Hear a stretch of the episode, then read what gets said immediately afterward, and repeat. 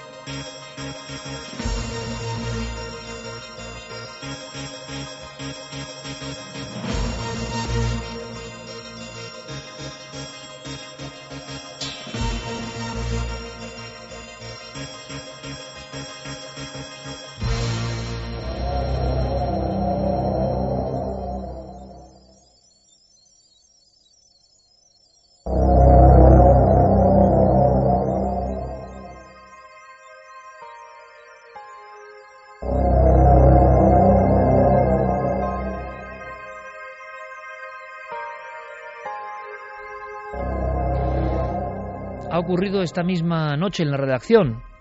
Ojeando la actualidad, observando las imágenes, me encontré directamente con la fotografía que tiene que iniciar esta noche de investigación y de misterio. Una fotografía donde aparece un rostro, un rostro lleno de tristeza y a la vez repleto de angustia.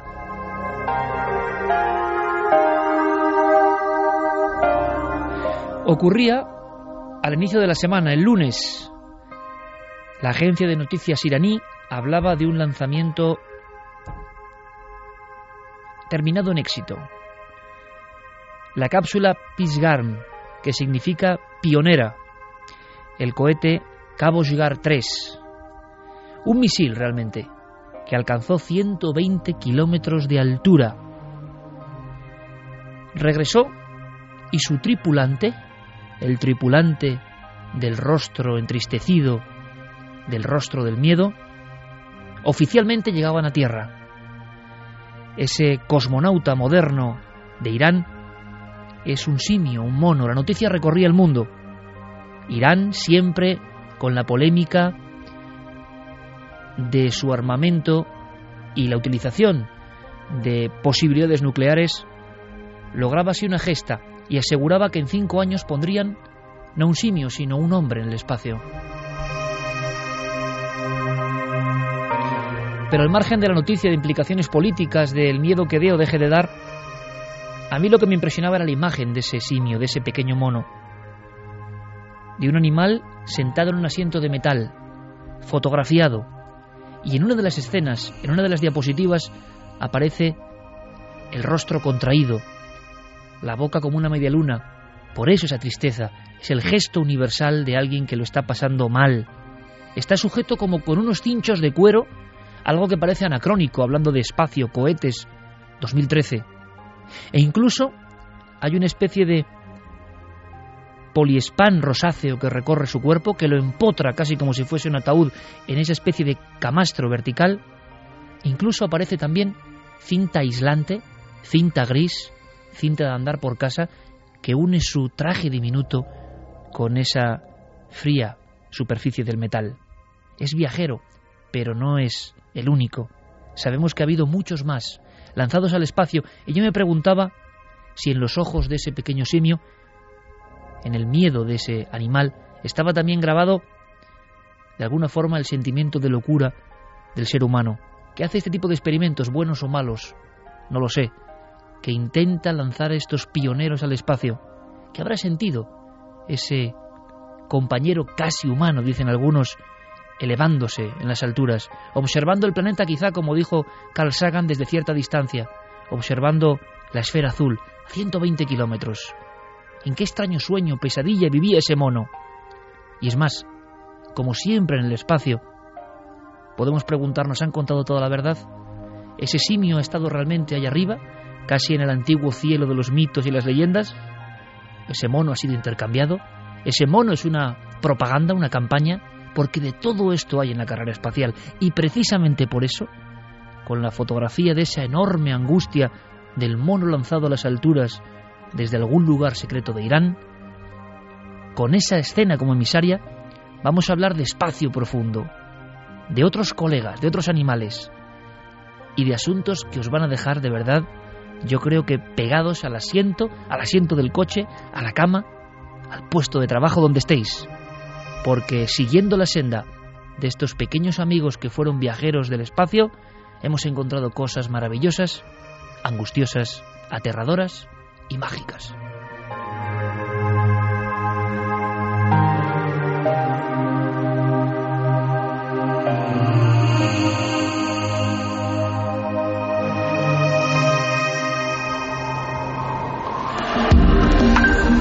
Antes habías estado tan cerca de lo desconocido. Milenio 3. Cadena Ser.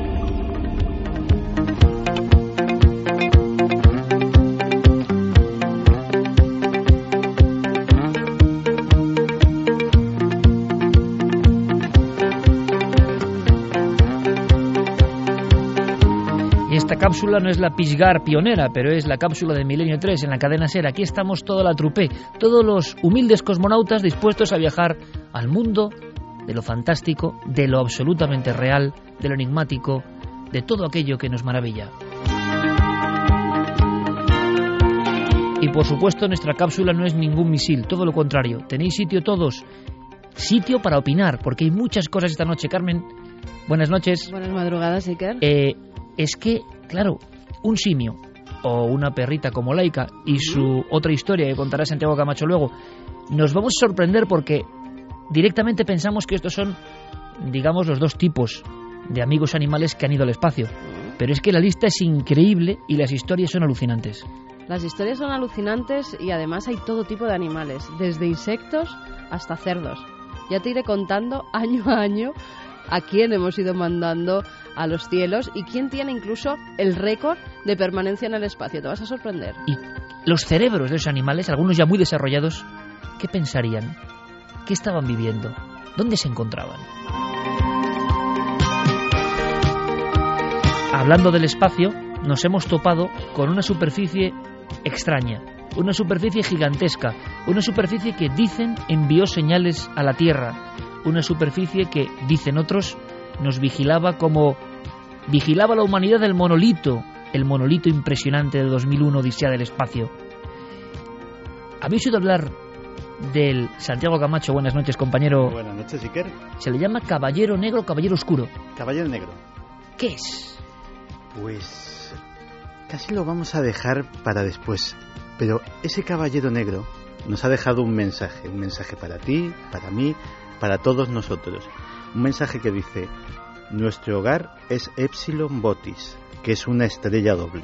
Vivimos en el sexto planeta de siete contando desde fuera del Sol, es el, que es el más grande de las dos estrellas. Nuestro sexto planeta tiene una luna, el cuarto tiene tres y el primero y el tercero una cada uno. Nuestra sonda está orbitando la Tierra. ¿Qué alucinante secreto guarda Santiago Camacho sobre este acontecimiento? ¿Qué caballero es ese? Vamos a descubrirlo esta noche. Vamos a saber su profundo enigma. Otra foto muy diferente y muy impactante es la que mañana va a salir en todos los kioscos de España. Yo creo que va a ser la fotografía más comentada. En nuestras redes ya está siendo muy comentada porque las redes se amplían. Guillermo León, que está en la Sana, sin duda alguna nuestra red de satélites especiales milenarios, él ya ha lanzado en Twitter y en Facebook 350.000 amigos interconectados, hay que decirlo, que están ya precisamente comentando una fotografía misteriosa. Mm, primero, damos vías de contacto, Carmen, rápidamente. Vamos a dar las vías de contacto porque además hoy tenemos un premio, un regalo que nos ha mandado Pablo Ríos, que es el autor de Azul y Pálido. Un fantástico trabajo, ¿eh? Mm, es un cómic muy misterioso que además tiene unos dibujos y unas historias sensacionales. Vamos a sortear tres ejemplares, Iker, entre todas las personas que nos escriban a los diversos medios de comunicación que tenemos con ellos. A través del correo electrónico milenio3 con número cadenaser.com y también eh, las redes sociales, Facebook, Twitter y Google Plus. Nos pueden buscar en Nave del Misterio. Quiero agradecer a Guillermo León, como siempre, todo el trabajo allá arriba, en las estrellas, nunca mejor dicho, y a Diego Marañón, muy especialmente, que siempre se deja la piel, no solo en su sección, sino en todo el programa. Y es que yo hablo de una fotografía de un maestro, el maestro del Prado. Parece que lo han localizado, aparecerá mañana en la portada del Magazine del Mundo, impresionante. Luego desvelaremos secretos, quiero vuestra opinión. El arte es transformador, el arte eleva, el arte es la última llave para conectar con el verdadero misterio que nos rodea, que casi nadie ve Vamos a ver si aprendemos algo. Ayer tuve la oportunidad de estar en un sitio muy especial, en un templo de los enigmas. Me acompañaba, o yo le acompañaba el mejor, Javier Sierra, compañero, buenas noches. Muy buenas noches. Eh, sé que lo que pasó anoche fue muy importante para ambos, eh, porque eh, de alguna manera se parece a aquella experiencia que tú tuviste hace algunos años cuando te quedaste a solas dentro de la cueva de Altamira. Entonces te tropezaste con lo sagrado, tuviste que ir al fondo de la cueva, a la cola de caballo, para encontrarte con las figuras más sagradas pintadas por el hombre hace quién sabe si 30, 35 mil años. Bueno, lo de anoche fue algo parecido, pero en el corazón de Madrid. Fue en las salas vacías por completo del Museo del Prado, mientras fuera patrullaban los vigilantes de la dotación permanente de la Policía Nacional, que son oyentes de este programa y que de alguna manera velaban por nuestra seguridad. Estuvimos rodeados de tablas de 500 años de antigüedad, Iker, que nos miraron y nos hablaron. Qué peligro, gracias al Museo del Prado, ¿qué hacíamos este señor y yo vagando en un museo vacío ayer por la noche? Vamos a contarlo hoy aquí en Milenio 3.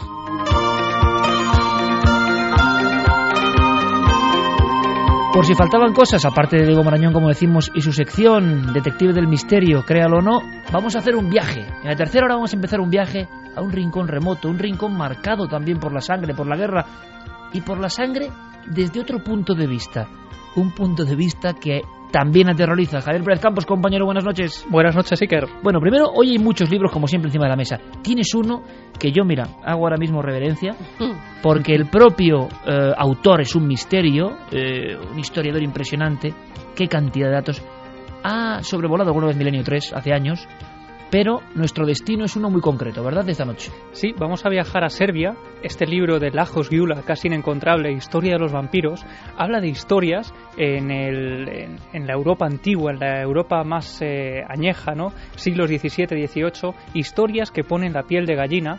Eh, concretamente, algunas de ellas eh, hablan de una zona muy concreta de Serbia y puede parecer que esas historias son efectivamente antiguas, pero no es así en noches como la de hoy, Iker, hay gente que está encerrada en sus casas con eh, todo tipo de amuletos porque están atemorizados por un supuesto vampiro que ha escapado eh, a raíz de una desgracia que ha ocurrido. Lo contaremos, pero hasta el propio alcalde ha hecho una petición a través de los medios a los vecinos del pueblo.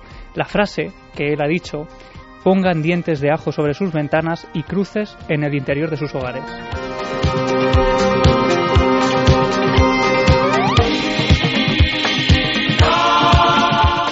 También fue noticia en estas últimas semanas un vampiro en Serbia. ¿Qué hay de verdad? ¿Qué hay de mentira? Vamos a estar allí de alguna forma, vamos a conectar, vamos a saber. O sea, que desde lo profundo del espacio y de un hecho que ha ocurrido esta semana, desde las estrellas a los cuadros, de los cuadros a los símbolos del terror. Es un buen viaje, ¿verdad? Comenzamos.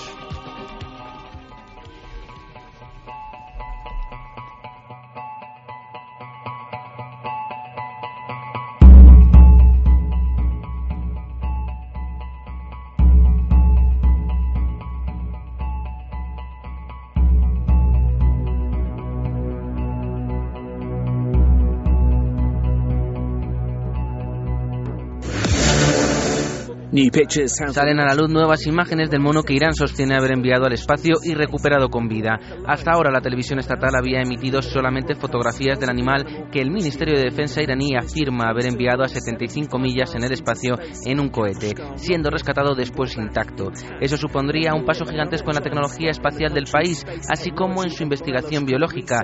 Anteriormente, en 2011, Irán había anunciado sus planes de enviar un mono al espacio, pero se sabe que esa misión fracasó. Aunque este lanzamiento tiene que ser verificado aún de forma independiente, las potencias occidentales han mostrado su preocupación por el hecho de que esta nueva tecnología pueda ser usada para lanzar armas nucleares, mientras Irán sostiene que cualquier actividad nuclear será con fines pacíficos y energéticos.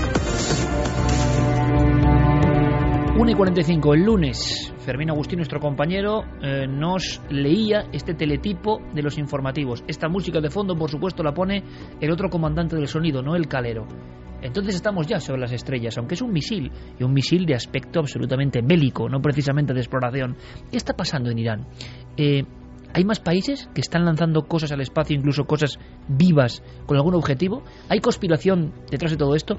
Primera noticia, Javier Sierra, porque me decías que observando la fotografía de ese mono que miraba con angustia, miraba un mundo que no entiende porque es incomprensible, y más viendo lo que está pasando incluso en nuestro país, eh, la pérdida de cordura total del ser humano parece que es la que eh, angustia también al mono, ¿no? Una locura completa. Bien, hay mm, secretos de fondo. Parece que ya la polémica se ha instalado sobre esta noticia del lunes. Hay quien dice, como en otros muchos casos que vamos a repasar, que no hay verdad, sino más bien falsedad en todo esto. Bueno, lo primero que hay que decir es que em, lo que las autoridades iraníes eh, vienen proclamando desde principios de esta semana es que ellos han logrado colocar a un mono a 120 kilómetros sobre la superficie de la Tierra. Es decir, habríamos pasado esa frontera que es eh, un poco teórica de dónde empieza el espacio y dónde termina nuestra atmósfera, que todos más o menos convienen en situar sobre los 100 kilómetros de altura. O sea, justo en la frontera hayan estado. Es decir, que ellos eh, supuestamente han colocado en una zona suborbital, pero por encima de la barrera del espacio, es decir, ya en el espacio exterior, a esta criatura, ¿no? a, este, a este mono. Mm, sin embargo, hay dudas más que razonables que han surgido en estas últimas 24, 72, 24 48 horas, para ser más precisos. Esas dudas tienen que ver con las imágenes que el régimen iraní ha divulgado, tanto del mono antes del lanzamiento como del mono después del lanzamiento. El mono antes del lanzamiento es una criatura eh, que tiene, eh, es un mono marrón con eh, un mechón de pelo blanco sobre las cejas y una especie de verruga encima de su ojo derecho, que sin embargo desaparece en el mono que presentaron en la rueda de prensa tres días después de su supuesto regreso del espacio. Esa verruga no está, tampoco está el mechón de pelo blanco y por lo tanto ha surgido inmediatamente la sospecha de que se trata de otro animal. Hay otro detalle, eh, otro par de detalles más. Uno es que eh, no existen imágenes del mono en el momento eh, de la llegada de ese cohete a la Tierra, es decir, no hay imágenes de la recuperación del animal y por lo tanto no se sabe muy bien si lo que llegó a bordo de ese cohete, si es que hubo cohete, estaba vivo o muerto. Y digo si es que hubo cohete porque el Departamento de Defensa de los Estados Unidos ha hecho públicos unos comentarios al respecto de este lanzamiento diciendo que ellos no tienen constancia alguna de ningún lanzamiento eh, de un misil o de, o de un cohete desde Irán en las fechas que dicen las autoridades iraníes. Y las autoridades iraníes se han cuidado mucho de revelar la hora del lanzamiento y el lugar de lanzamiento, que es lo que permitiría en imágenes de los satélites espía eh, precisar si ese lanzamiento tuvo lugar o no. Esta oscuridad, esta densidad parece acompañado a otros muchos experimentos. Vamos a ver ahora una serie de ejemplos que yo creo que son absolutamente increíbles de otros colegas de este signo sin nombre, de momento, que desde algún lugar desconocido, a una hora incierta, ha atravesado las barreras, digamos, herméticas de la Tierra de alguna forma y se ha adentrado en ese espacio nebuloso que está por encima de nosotros y que muchos persiguen con diferentes fines. Hay quien habla de mm, experimentos eh, con un sentido absolutamente em, bélico o de otro tipo que está siendo camuflado con em, visos de ser algo científico, biológico. Pero es que todo comenzó, yo recuerdo que Santiago lo contó, lo va a contar ahora en titulares, con esta noticia. Desde el instante en que un ser vivo se pone en el espacio, pero cuidado, que parece que hay más ejemplos, incluso anteriores, dicen, eh, empieza ya el mm, runruneo del posible sentido doble y de la manipulación. Todos aprendimos la historia de Laika, nos aprendimos también las canciones que célebres grupos como Mecano eh, compusieron para esta perrita. Todos vimos las imágenes. Y en España, en 1957, en los cines, el nodo decía lo siguiente ante una, eh, vamos a decirlo así, población absolutamente expectante. Así sonaba la noticia. Proyectil cohete de nuevo diseño y mecanismo de dirección eleva el segundo satélite artificial hasta la órbita prefijada. Este aviso dado por una emisora de Moscú, junto con otras referencias a nuevas fuentes de energía impulsora, siguieron inmediatamente al segundo intento de dominio espacial con el Sputnik II, que pronto dejó oír el ya conocido bip bip registrado por los puestos de escucha. La novedad del satélite número 2 es su pasajero, una perrita esquimal que iba instalada en una cabina de aire acondicionado con provisión de alimentos y agua para varios días. Es el primer ser vivo sometido a una experiencia de esta clase y a través de ella podrá. El primer ser vivo que abandona la Tierra, que surca el espacio infinito, quizá en busca de otros seres vivos o como primer peldaño para ver si hay más allá afuera. Lo que no es tan conocido y lo que empieza a tornarse también un poco angustioso es la otra historia, por ejemplo, de la más célebre cosmonauta animal. La ICA emitió una serie de ladridos que fueron registrados, unos ladridos que se iban convirtiendo en algo mm, preocupante.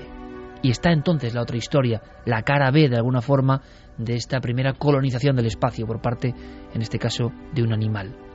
Escuchemos algunos de estos ladridos.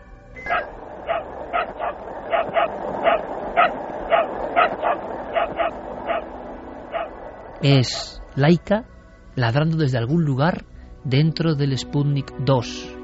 Santi, em, hubo una historia muy poderosa, quizá la real, que se ocultó durante mucho tiempo, y es que todo ese éxito en el fondo guardaba eh, un enorme fracaso con el animal. Sí, efectivamente, porque eh, como en todo como en todo lo que presidió la carrera espacial, la propaganda era un valor importantísimo y la Unión Soviética tenía que vender aquel lanzamiento, aquel lanzamiento pionero, pues más o menos como los iraníes ahora mismo, como un rotundo éxito de su exploración espacial. Y para eso pues tenían a ese valiente animal, casi valiente animal soviético, que estaba allí aportando durante incontables horas valiosísimos elementos que llevarían a Yuri Gagarin o quién sabe si alguien antes que él eh, a cumplir ese paseo espacial, esa primera misión del hombre en órbita. Pero parece ser, y se supo después de, después de la caída del telón de acero, que realmente la historia de Laika no fue ni tan larga ni tan gloriosa ni tan heroica, porque el pobre animal, lógicamente, sometida a un estrés tremendo, pues posiblemente falleció de una mezcla de miedo y de un fallo muy grande en el aislamiento térmico de la cápsula. El caso es que duró apenas eh, poco más de una hora o quién sabe si quién sabe si menos. Incluso hay quien duda de la veracidad de esta grabación, no te, no te digo más. Pero fíjate que esto, lo que nos ha contado Javier, este asunto de Laika, se va repitiendo a lo largo de la historia. Hace unos, hace unos meses eh, el mundo veía asombrado las imágenes del Shenzhou 7. Eh, la República Popular China también estaba vendiendo como un gran éxito ese paseo espacial de sus astronautas. Pues bien, ya hay múltiples análisis por Internet que dicen que ese vídeo está trucado. No trucado como por ejemplo, los, eh, la historia aquella de los, eh, de los presuntos fraudes lunares, sino que incluso aportan pruebas de que pudo haberse rodado bajo el agua para simular precisamente esa sensación de espacio y hay alguno que ha encontrado hasta burbujas. Es decir, esa oscuridad, esa densidad siempre en torno a cualquier cosa que tenga que ver con la exploración espacial. Simplemente listado o algunos ejemplos, que esto sí que es increíble, de animales que oficialmente salieron de, de nuestro común espacio y se adentraron en las alturas. Bueno, ya a finales del siglo XVIII empezaron a intentarlo, no como cohetes porque no tenían la tecnología, pero sí con un globo aerostático. 1783 los hermanos Montgolfier envían una oveja, un pato y un gallo al aire para probar cómo se mantenían con ese globo y hasta dónde subían. Estamos hablando de los pioneros de la conquista del aire. Totalmente. Ellos ya meten animales para ver qué pasa, a ver cómo reacciona el cuerpo, a ver qué ocurre. Pero realmente que se tenga constancia en viajes al espacio, en julio de 1946, lo primero que se manda son moscas de la fruta acompañadas de semillas de maíz. Pero es 1946. 1946. Y está confirmado, por lo tanto, esto es Confirmadísimo. 11 años antes de Laika. O sea, Ujú. seres vivos Se prueba con las mosquitas. Y de hecho hay animales eh, mucho mayores, eh, no en el 46, sino en ese listado seguro de Carmen. En el apare- 48, dos años después. Albert I es un mono que viaja a bordo de un cohete V2 que sale desde Nuevo México. Albert, eh, va a haber varios monos, va a haber hasta cuatro Albert.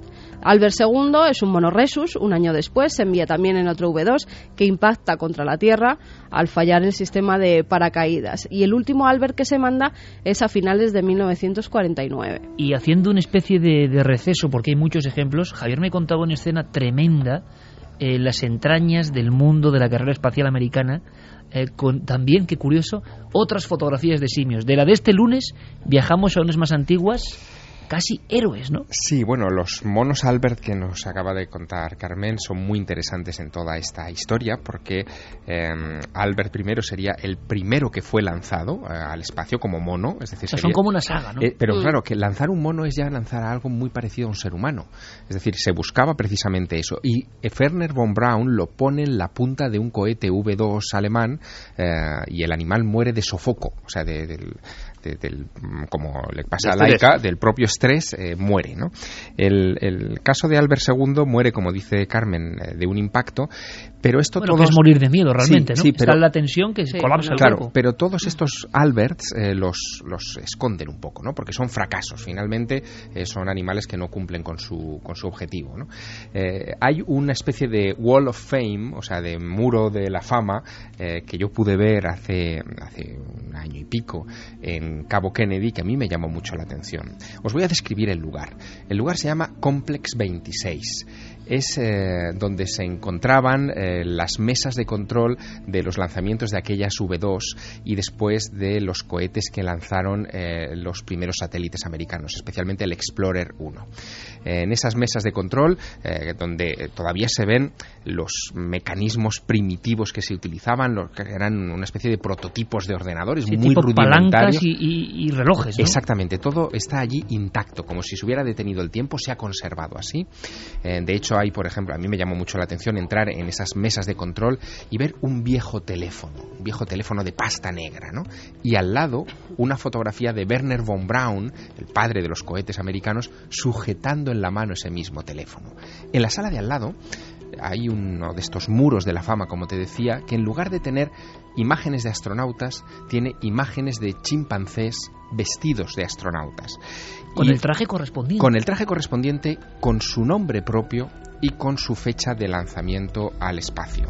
Nombres como, eh, por ejemplo, eh, Ham, que es el, mono más famoso, llegó a ser incluso, fíjate, ese mono que fue el primero que salió al espacio y volvió vivo a la Tierra, es el gran hito de, esos protoastronautas. Eh, ese llegó a ocupar incluso la portada de la revista Life, ¿no? el, primer astronauta que aparece en una portada de un semanario americano. ¿no? Después, eh, en ese mismo muro de la fama, está Enos, que sería un segundo mono del mismo programa, del programa Mercury, eh, que se lanzó el 29 de noviembre de 1961 y que también regresó con vida. Bonnie, Gordo, Miss Baker, por ejemplo. La historia de Miss Baker es tremenda porque esta mujer, bueno, esta mujer mono, fue lanzada el 28 de mayo de 1959. Eh, en la fotografía que aparece en ese muro de la fama tiene un collar hecho como con piezas del Scrabble, ¿no? Eh, formando, su, formando su nombre, Baker. Eh, es la primera en regresar viva después de viajar por el espacio. No solamente sube y baja, como habían hecho los anteriores, sino que todavía hace un vuelo o un semivuelo orbital. Nace en un zoo de Kansas y muere unos días después del vuelo espacial, no por estrés ni por ningún impacto, sino porque eh, la infección que le había causado un electrodo eh, la obligó a entrar en quirófano. Eh, en el quirófano le suministraron anestesia, no aguantó el- la dosis de anestesia a la que fue sometida y el animal fue falleció. Finalmente fue enterrado en un- fue enterrada en una base de misiles en Huntsville, Alabama, después de 27 años viva y al servicio del ejército americano.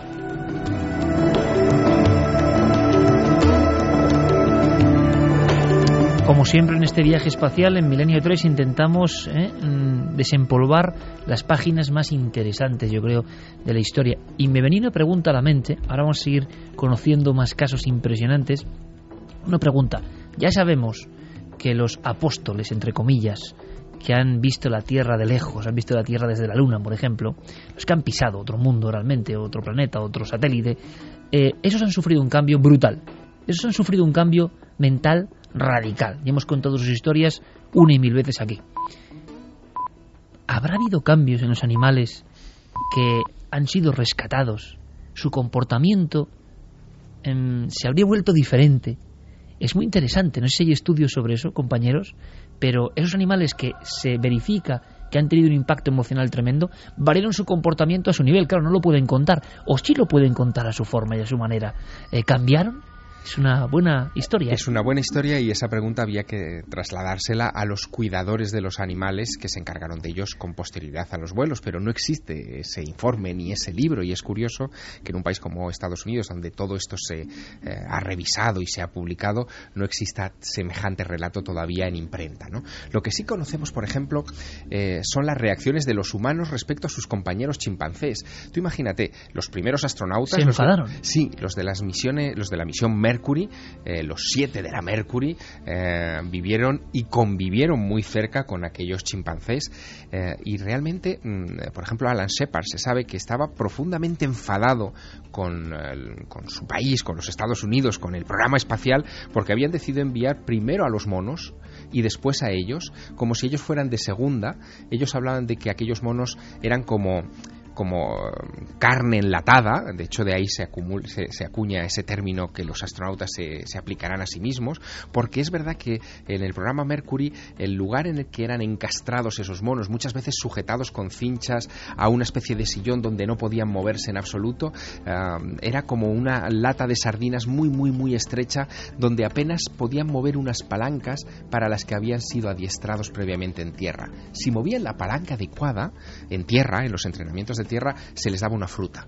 Si movían la palanca equivocada, recibían una descarga eléctrica. Y eso mm, fue parte del entrenamiento que tuvieron que sufrir esos animales y que después tuvieron que repetir los propios astronautas con las mismas palancas, no con el plátano y la descarga eléctrica eh, como premio o como castigo, pero en, en definitiva el entrenamiento era exactamente el mismo. Curiosamente, esta semana, este lunes, no hablamos de la prehistoria de la investigación espacial, esa fotografía que yo comentaba eh, irradiaba lo mismo.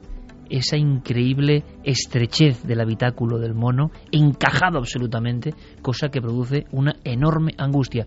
Y si no me creéis, podéis ver la foto de ese supuesto cosmonauta eh, iraní y mirad, mirad directamente su expresión. Más viajeros. Pues un ratón en 1950, de nuevo en la V2, y sobrevive además a ese viaje espacial. Han siete años antes de Laika, esto yo no lo conocía y me parece asombroso. Bueno, además hay dos perras rusas que son las primeras astronautas de la historia. Se llamaban Albina y Tsikanka. Además, eh, fíjate, en Rusia se utilizaron todo perras, eran siempre callejeras y además tenían que tener el pelaje claro. Por una cosa, porque las cámaras que iban en el interior así las distinguían mejor. Y decías de las cápsulas donde van esos monos, pero es que eran terribles eh, la, especie de maletín hermético en el que metían a las perritas en Rusia. Iban encajonadas, no podían apenas moverse y claro, la mayoría... Una experiencia terrorífica. Javier me enseñaba ahora mismo en su tableta la portada de Life con este mono célebre. eh, parece que con un poco más de espacio, ¿no? Porque dependiendo quizá de la fama o del país o la superpotencia, desde luego los soviéticos encajonaban como si fueran latas de anchoa. no, no, no, vamos. todos los encajonaban. Esa es una foto de prensa. Guillermo, de hecho, la ha compartido ya en las redes sociales y todos los que nos sigan a través del Twitter, por ejemplo, la podrán ver. Pero eh, esa era la foto bonita, la, la foto de prensa. Eh, lo real eh, Era mucho más- era mucho más angustioso. Fíjate que delante de aquel muro de la fama eh, con todos aquellos chimpancés que yo vi en, en Cabo Kennedy, también se encontraba la cápsula en la que estos monos viajaban. Y era mm, realmente angustiosa, ¿no? Era con una, con una pequeña mirilla de plexiglas donde solamente se asomaría la cabeza del mono y el resto encerrado como si fuera... ¿Tú recuerdas ese sarcófago eh, que aparece en muchos eh, museos de la Inquisición para torturar. eh, la dama de Nuremberg. la dama de Nuremberg. Pues es como la dama de Nuremberg en pequeño, tamaño chimpancé y con solo ese visor Madre de plexiglas mía. para el mono. Madre mía. Fíjate, eh, los primeros en completar un viaje suborbital son también dos perritas, Decil y Tisgan, en 1951. De 1951 a 1952, varios cohetes R1 transportan a nueve perros en vuelos espaciales, como te decía, en compartimentos enanos. Dos monos filipinos, en ese mismo año 1952, Patricia y Mike, y dos ratones, alcanzan los 36 kilómetros de altura y se convierten en la época en el récord de primates en altura, 36 kilómetros. Y estamos hablando de este mono de Irán de 120 ya. 1957, la conocida Laika, como ha contado Santi. Con su terrible final no contado en la época. Desde 1957 a 1961 los rusos lanzan otras 12 perritas. Cinco de ellas nunca regresaron. Material que muchas veces ha surgido, como decía Santiago, con la caída del muro, ¿no? Eran documentos que no se daban, sobre todo si eran fracasos, claro. O sea que la historia de la exploración espacial en humanos y en animales está llena de pruebas erróneas que evidentemente ambas potencias silenciaron. Mm, también, fíjate, aparte de los monos, han lanzado, por ejemplo, un gato. En 1963, Francia regresa al gato, uy, regresa, lanza al gato Félix, que además regresa también con vida. Decían que estaba un poco histérico después de ese vuelo que no le sentó Qué nada interesante bien. ese estudio posterior, ¿no? Del comportamiento a nivel animal, eh, los etólogos, ¿no? Observando qué había variado, sería muy interesante. Otras dos perras rusas, Berterok y Goljok, pasan 23 días en el espacio y aterrizan a salvo el 16 de marzo de 1966. En la Soyuz 20, 1975, en noviembre, viajaban varias tortugas, que esas, como te decía, tienen el récord de estancia animal en el espacio, 90 días. O sea, al mismo tiempo que se producía aquí la muerte de Franco, noviembre del 75, un grupo de tortugas sobrevolaba el planeta Tierra. En los últimos años, pues ya 2006, Se ha dejado de 2007, hacer en la tanto, Génesis, no, lo que se han lanzado son cucarachas silbantes de Madagascar, semillas con larvas vivas, incluso escorpiones de piedra plana sudafricanos y huevos de hormigas La recolectoras. pregunta, ¿por qué estos animales, no? ¿Por qué ya no grandes primates? Quizá la sensibilización de grupos ecologistas, de, hombre, es que ver la cara del mono iraní es impresionante, pero es curioso el cambio, ¿no? Oficialmente se están lanzando animales eh, de muy pequeño tamaño y desde luego muy poca capacidad cerebral. Bueno, esa es una parte de la historia, una parte de la historia que no se cuente que, por supuesto, podéis opinar sobre ella. Y si queréis podéis opinar sobre una de las historias más fantásticas que yo recuerdo. Eh, me la contaba así a bocajarro Santiago Camacho y precisamente con el estímulo de este último explorador eh, queríamos mostraros alguna sorpresa que conecta directamente con el puro misterio. Porque lo que pasa ahí fuera es completamente desconocido. Lo que hay ahí fuera es completamente desconocido y lo que registra el cerebro de quienes han estado ahí fuera evidentemente es un impacto brutal. Pero claro, hay una historia que tiene que ver con el espacio y que navega en aguas procelosas, mitad ficción, mitad realidad, yo creo, Santiago, que es la de este caballero negro.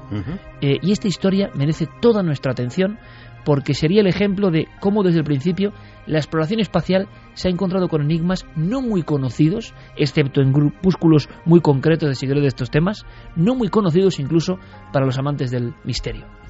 Pues sí, porque la historia llega a mí a través de un autor muy conocido en estos temas, John Keel, el mismo John Keel que reveló al mundo la existencia del misterio del Mothman, que en 1988 eh, escribe un, un libro muy curioso que se titula La Disneylandia de los dioses.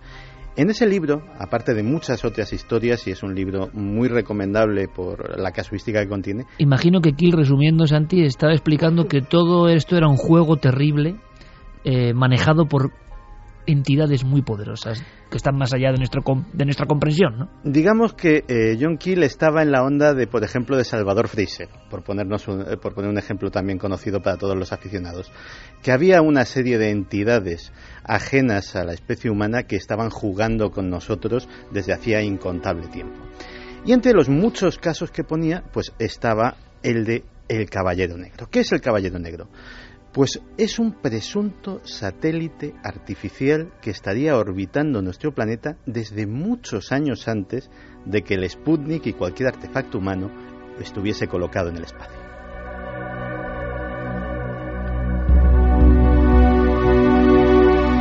Ahora mismo salimos de la Tierra, nos aproximamos a ese objeto misterioso. De verdad, si queréis, si os apetece coger lápiz y papel, si es posible, porque lo que viene a continuación es sencillamente alucinante. En el espacio hay algo o alguien. El primer rastro del Caballero Negro aparecería en una fecha que se nos antoja muy lejana, 1927. En esa época eh, habría habido astrónomos que habrían detectado un objeto extraño en, el cielo y además se dio una epidemia de señales de radio que eh, operadores eh, de, en aquellos tiempos de los equipos absolutamente primitivos captaban. Esas señales quedaron registradas tanto por los astrónomos como por eh, los radioaficionados y los operadores de la época, y fue precisamente en los años 70, casi en los 80, cuando un eh, astrónomo actual, Duncan Lunan, un astrónomo escocés, se dedicó a intentar decodificarlas.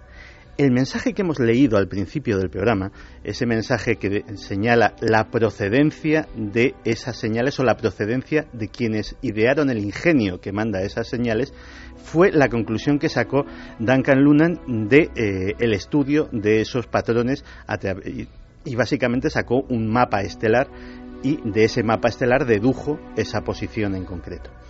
Eso no sería nada si no fuera porque en 1953 el doctor Lincoln La Paz de la Universidad de Nuevo México eh, detecta con su telescopio otra vez ese mismo objeto. ¿Cómo era, Santi? ¿Cómo lo veían los observatorios astronómicos? Lo veían como un punto. Lo veían como veríamos ahora mismo los satélites, eh, que a veces vemos pasar la Estación Espacial Internacional, vemos pasar algún otro satélite que eh, sobre todo en horas del crepúsculo o del amanecer son más visibles porque contrasta la luz del sol que reciben con la oscuridad que todavía nosotros percibimos aquí abajo. Pero evidentemente algo que no debía estar ahí. Claro, o sea, lógicamente eh, un astrónomo eh, se da cuenta de que eso no es normal y de que eso además está pasando con cierta periodicidad.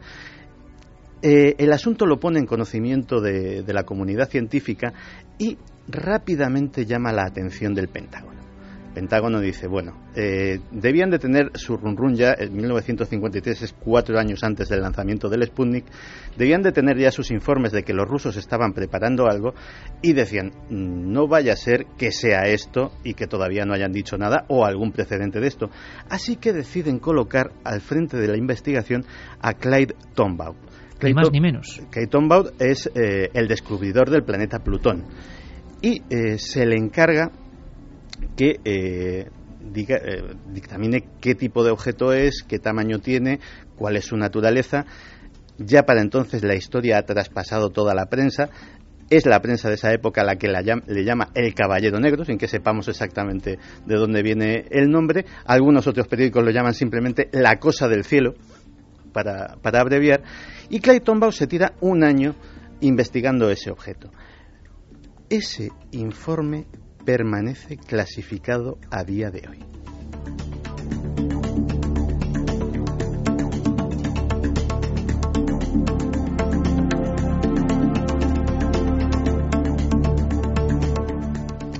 Permanece clasificado, pero durante ese interín, eh, Clay Tombaugh, que ya era una personalidad mediática, sí hizo declaraciones. Y en 1954 declaraba la revista Aviation Week que había un satélite orbitando la Tierra, que no podía dictaminar, aunque le parecía muy improbable, si era un objeto celeste captado eh, por la gravedad terrestre o si era otra cosa.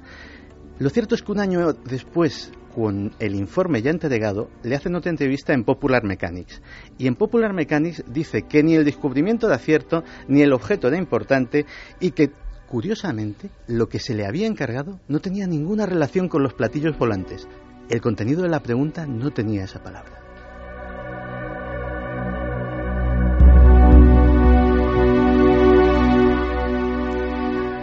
Curiosamente, Clayton Baur, a raíz de ese estudio, se hace ufólogo aficionado.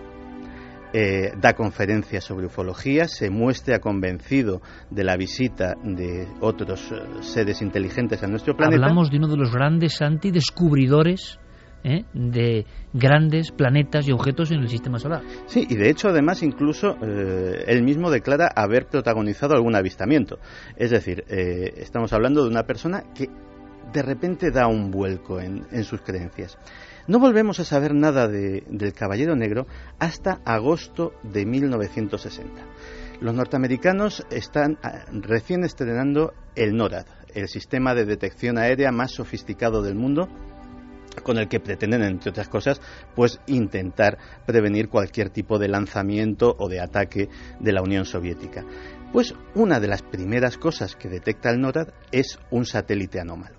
Un satélite que orbita eh, en una órbita polar, cosa que no se había conseguido hasta la fecha, y que además lo hace en sentido contrario a todos los demás satélites que eh, se habían colocado en órbita hasta el momento. Vuelve a haber eh, otro encargo, en este caso se encarga al Planetario Adler de Chicago y a su jefe, eh, Robert L. Johnson, que también es una figura mediática y que mm, dice a los periódicos de Chicago que por lo menos el objeto podría tener la decencia de hacer algo que se espere en un objeto natural, porque no le da ningún tipo de explicación.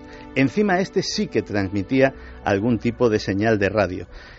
Durante tres semanas los astrónomos de todo el mundo estuvieron locos porque era perfectamente visible, se le fotografió. Las fotografías que quedan es una línea blanca en el cielo, simplemente se mm, fotografiaba su estela, su traza. Es decir, estaba físicamente allí. Se dictaminó que el objeto podía tener unos 20 metros de tamaño y pesar unas 15 toneladas. Pensemos que esta vez ya había sido detectado por radar, no, solamente, no solamente teníamos su, su imagen óptica.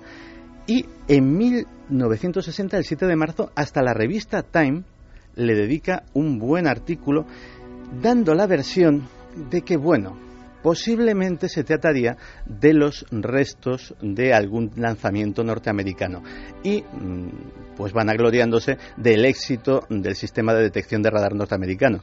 El único problema es que en 1960 no había nada capaz de poner 15 toneladas en órbita.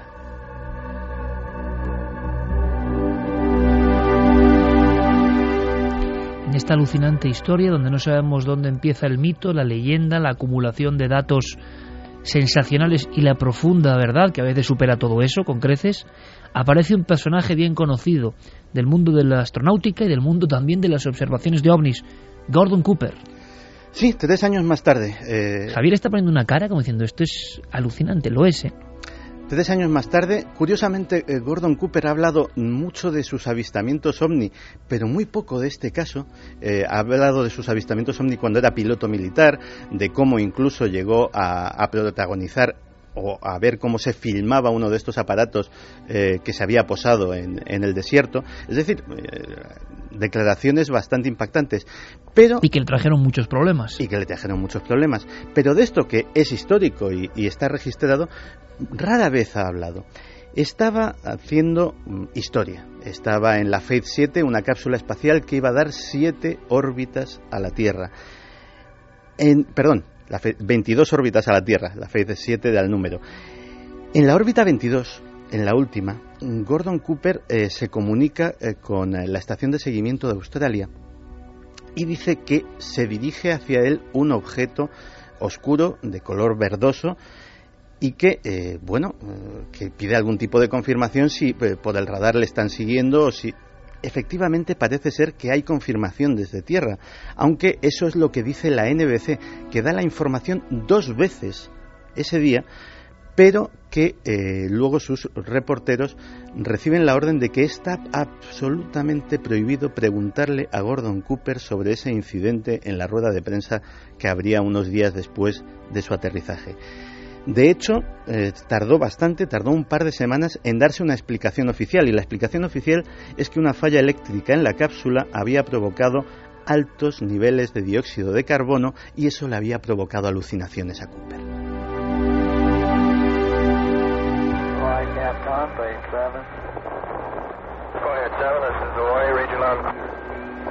Oh, Roger. Wonder if uh, you'd relay to the Cape. Uh, Dos y 18 minutos. Conectamos casi con otro mundo. Es Gordon Cooper hablando desde algún lugar fuera de la Tierra. Un hombre que aseguró que fue valiente, que dijo que había visto ovnis. Pero cayó mucho en torno a esta historia que hoy Santiago Camacho está diseccionando para todos los oyentes. La extraña historia de ese objeto en mitad de la nada, en mitad del espacio, el Caballero Negro.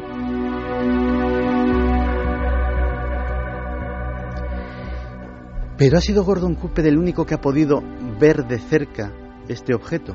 Pues a lo mejor no. Ya tenemos que dar otro salto en el tiempo e irnos a 1987, a la lanzadera espacial Endeavour. La misión era la STS-088. Hay cinco fotografías, cinco, en la web de la NASA, perfectamente reconocidas, catalogadas como basura espacial, de un objeto oscuro, de formas irregulares, muy extrañas. De hecho, sé que eh, buena parte de nuestros oyentes están ahora mismo tecleando ese STS-088 para ver las fotografías y se encontrarán con algo que parece un montaje, que parece de ciencia ficción, parece que lo ha colocado ahí pues un productor cinematográfico para diseñar un tipo de objeto una nave maligna, desde luego, una nave de, de aspecto maligno, ¿no? Esas fotografías, los defensores de la historia del, Caballero Negro dicen que podría ser uno de sus avistamientos. Desde luego es un objeto muy extraño y tampoco parece cuadrar, y ha habido muchos expertos que han analizado esas fotografías, con nada que parezca basura espacial, es decir, no tiene la forma característica de ningún tipo de pieza perdida en un lanzamiento, de ningún tipo de satélite eh, fuera de uso, etcétera, etcétera. Pero hay algo más hay un personaje extraño que podría poner el epílogo de esta historia. Y no es un operador de radio, no es un astronauta, no es un piloto militar, no es un astrónomo, es un escritor, un escritor muy famoso, Philip K. Dick. Y esto le da un aspecto ya un poco de, de mundo nebuloso, porque Philip K. Dick trabajó toda su vida en la ciencia ficción con el asunto de la erosión de la realidad, y eso me parece apasionante, con la sensación, como otros grandes genios, y luego el tema del lugar en el que estuvimos en el Prado em, la noche de ayer creo que tiene mucho que ver. Philip K. toda su vida, autor por ejemplo de Blade Runner o de Minority Report, por desgracia pasadas al cine cuando él ya había muerto, todo un pionero eh, del trabajo en la ciencia ficción, resulta que él estuvo amedrentado, parece que hay una él tiene una hermana gemela que fallece en extrañas circunstancias con solo cinco semanas de edad. Él está enterrado junto a esa niña ahora. Su padre eh, entierra a su propio hijo. Es una historia de un dramatismo brutal. A él le marca profundamente. Aparecen muchas figuras fantasmales de mujeres o de mujeres entre dos mundos en sus novelas. Pero él, toda su vida, se preguntó, y Blade Runner es una muestra impresionante, ¿no? Es hasta qué punto lo real es real y lo irreal irreal, hasta qué punto vivimos vidas paralelas. Él tiene una frase, Santiago, que es brutal, eh, tremenda, que tiene mucho que ver con los enigmas del arte y con el misterio. Es, mucha gente habla de vidas anteriores, yo voy más allá, yo creo que hay vidas paralelas. Y él decía, incluso se atrevía a decir que esos fallos del sistema ese de repente escuchar una frase y decir en este sitio yo ya he estado, ese que alguien diga algo que tú ya te esperabas, son fallos de esa especie de ordenamiento de la realidad, de una realidad que a veces tiene pequeños lapsos, pequeños fallos, errores de carga, y uno de repente sabe que está viviendo diferentes escenas en diferentes planos. Esa realidad irreal ese mundo absolutamente lleno de misterios es el que rodea al autor de Blade Runner o de eh, Minority Report. Lo que no sabíamos es que él había hablado, nunca mejor dicho, no de este caballero negro, sino al parecer con el propio caballero negro. Pues sí, a principios de febrero de 1974 y ya a partir de ahí hasta, hasta su fallecimiento, mm, Philip K. Dick tiene una serie de experiencias místicas o paranormales o forteanas o psicóticas, si queremos darle... Él mismo siempre se preguntó, ¿no? Si sufría una esquizofrenia, si sufría qué le pasaba, pero él veía que accedía a otros mundos y lo escribía. Sí, fueron ocho años muy extraños en su vida. Fueron ocho años en los cuales él dijo que estaba en contacto con algo, con algo que le hablaba desde el cielo, con algo que orbitaba nuestro planeta y que él le había dado un nombre, le había llamado Valis.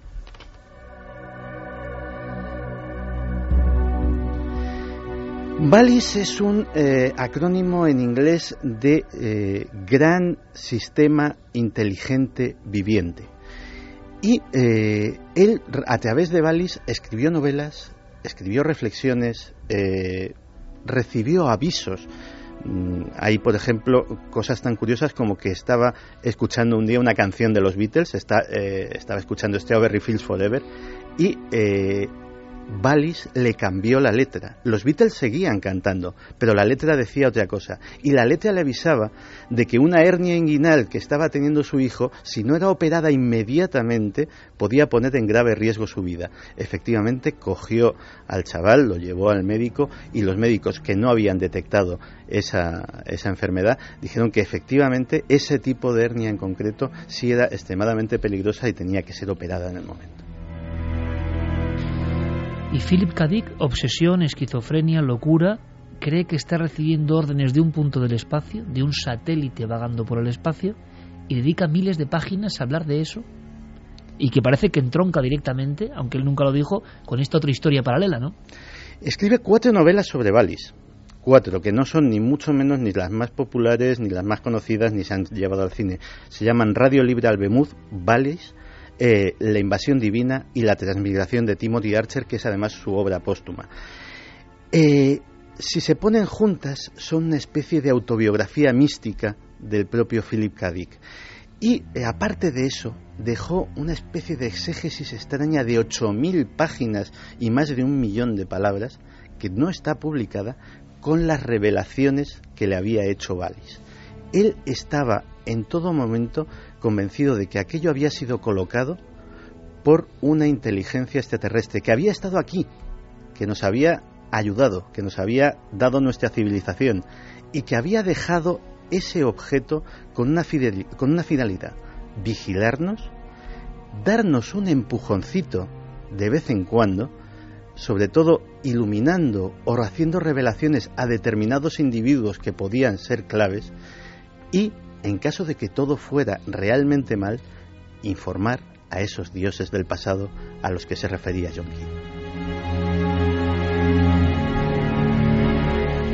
La increíble historia de uno de los grandes padres de la ciencia ficción que confesó que esta era una parte de su verdad, que estaba en conexión con un objeto, que por otro lado ese objeto ha generado un montón de ríos de tinta solo en el mundo de la astronomía astronáutica y por eso no es muy conocido, nosotros lo reconocemos, desconocíamos esta parcela de la historia del Caballero Negro y desde luego recomendamos leer a Philip K. Dick y os aseguramos que mm, es un tema difícil, pero un día indagaremos en la mente de las personas que en España y fuera de España han hecho ciencia ficción, a veces como única forma de exorcizar sus propios demonios, como única forma de plasmar cosas que ellos estaban viviendo. Hasta el último de sus días, Philip K. Dick, repito, el gran actor de Blade Runner, autor de Blade Runner, con otro título en su novela, o de Minority Report, estuvo convencido, era un gran estudioso como lo de Jung, que la realidad mística, la realidad de lo aparentemente irreal, la presencia de lo sagrado repentinamente en el ser humano,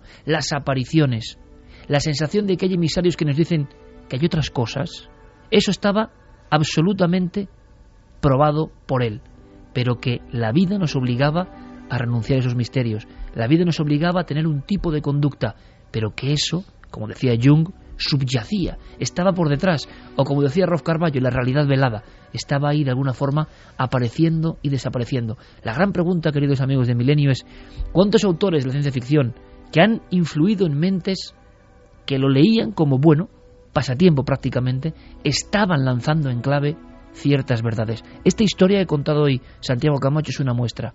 ¿Será que hay alguien de verdad ahí fuera lanzando mensajes concretos a gente concreta que pueda hacer pensar a otra gente?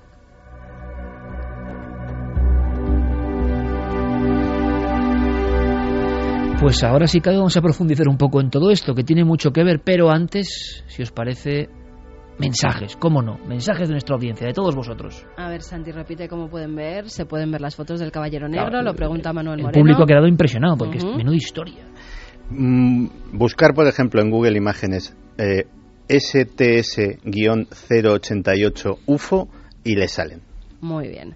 Diego Cozar dice, ¿por qué nos quieren hacer creer que no hay vida en el espacio? ¿Qué quieren esconder? Bueno, yo lo tengo muy claro. Cancela Freire. Me extraña que no hayan intentado capturar a ese caballero negro. Luis García Cuenca no es para Cierto, pensar cierto. que quien domina el mundo es imposible que sea humano, ya que cada día vemos cosas inhumanas en todo el mundo. Mario dice, si nos hubieran estado observando seres inteligentes desde el espacio, ¿cómo lanzábamos animales? A este se preguntarían, ¿qué clase de civilización vivirá en ese planeta azul mandando tanto animal al espacio? Eleni Magué dice, vaya tela, tanto experimentar con animales, sobre todo con perros y primates, los cuales están llenos de sentimientos. Miguel Ángel Molina, hacemos lo que queremos con la naturaleza sin pedirle permiso. Normal que la naturaleza haga lo que quiere con nosotros. Flor Cobo dice que es muy triste la cantidad de animales que tienen que sufrir para satisfacer las ambiciones humanas. Cuántas muertes tontas para intentar explorar algo que creo aún nos viene grande, Aunque cuando es- aún no conocemos al 100% nuestro planeta. Aunque es curioso porque a veces se habla de la naturaleza contra nosotros.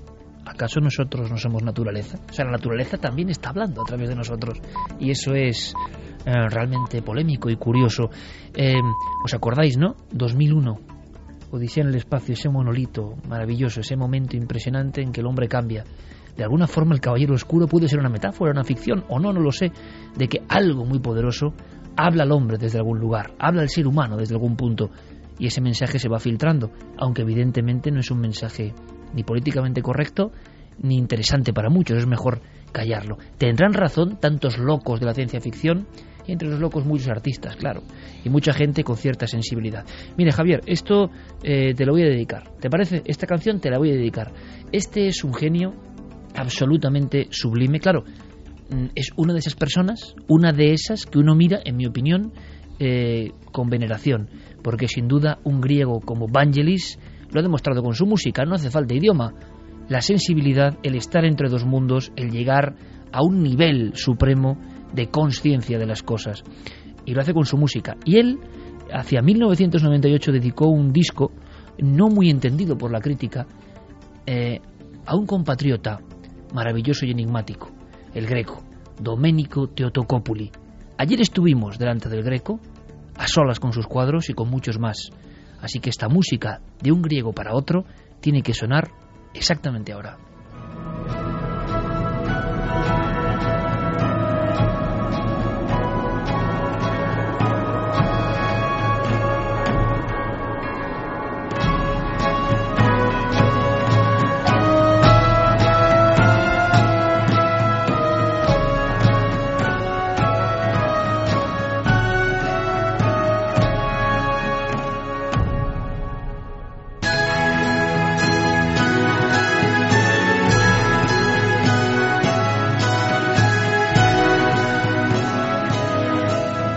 Un día los museos como el Prado Javier creo que tendrían que pensar muy seriamente poner ciertas piezas de música ante ciertos cuadros. Por ejemplo, delante de cuadros de un hombre que veía los espíritus, esta música, Domenico Teotocopuli, el greco.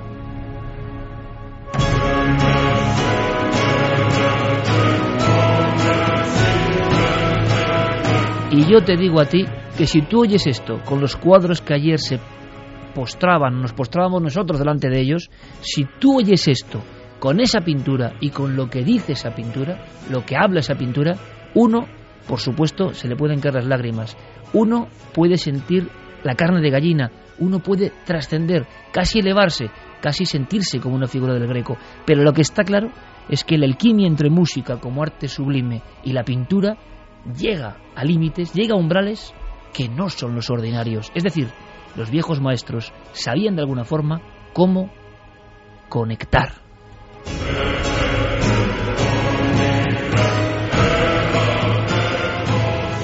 Y decimos todo esto porque ni más ni menos está a punto de salir, el día 5, el libro El Maestro del Prado, de nuestro compañero Javier Sierra, que edita Planeta.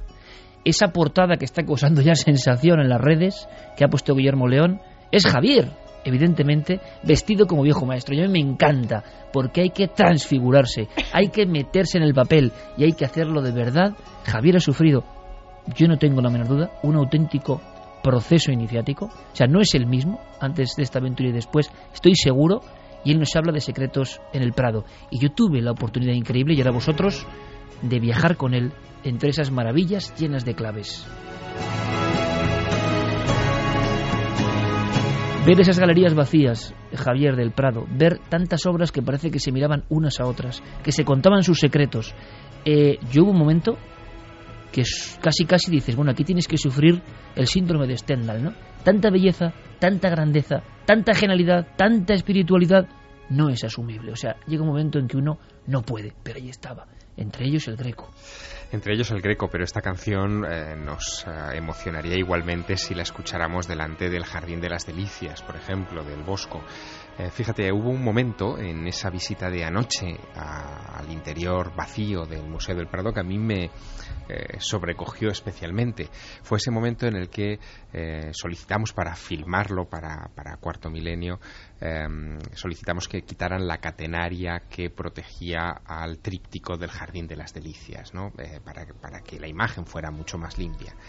Quitar esa barrera que es eh, física, pero también psicológica, y que nos permitió acercarnos quizá unos centímetros más a, esa tabla de 500 años de antigüedad que pintó Jerónimo Bosco, eh, que estuvo 10 años trabajando con ella y que está llena de pequeñísimos detalles que, lo comentábamos, viéndolo en las reproducciones, en los grandes libros de arte, que hay impresiones maravillosas, eh, sin embargo no recogen. Es imposible ver esa riqueza y esas sensaciones que transmitía el, original. Yo ayer fui consciente, lo sabía de la prehistoria, sabía, y lo he contado muchas veces, que hay un gran problema para los fotógrafos, e incluso para cuando uno hace un vídeo.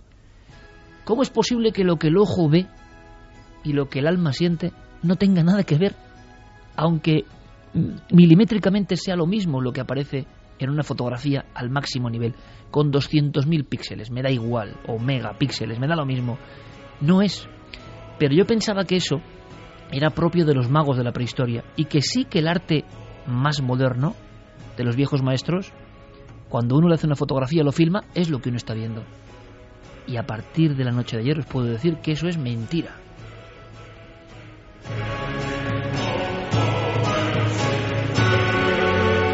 Pero a un nivel tremendo, es decir, lo que eran no solo volúmenes, sino perspectivas, lo que eran luces absolutamente espirituales, lo que son cosas que no se pueden encontrar con palabras, inefables, se veía ayer. Ayer estábamos, yo nunca había estado tan cerca todavía de la obra maestra del Bosco. Y entonces vi cosas, ese cuadro, he pasado decenas de horas delante de ese cuadro en libros y en persona. Pero ayer yo veía que eso era una especie de, de conjunción de cosas mágicas que casi respiraban.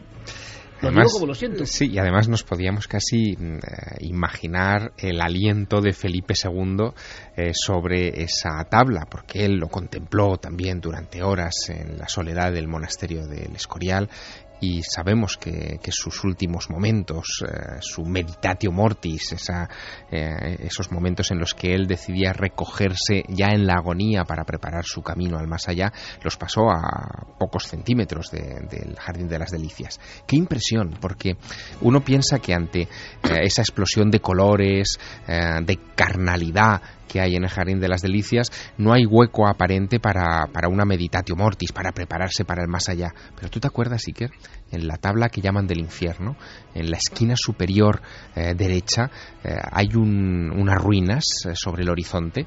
Una de esas ruinas tiene una puerta, una puerta que es con un arco, es un pequeño detalle en el cuadro, del que irradia una luz tremenda, y hay un grupo de almas que están flotando que no están pisando el suelo, la rampa que conduce hacia ese umbral y que se acercan hacia esa luminosidad. Es el efecto túnel, es, es lo que nos han contado tantas y tantas veces que el Bosco también pintó en otra de sus famosas tablas, en la subida al Empireo, eh, pero que también encontramos ayer, por primera vez, sin haberlo previsto, en otra obra de ese visionario que hoy homenajeamos, que es el Greco.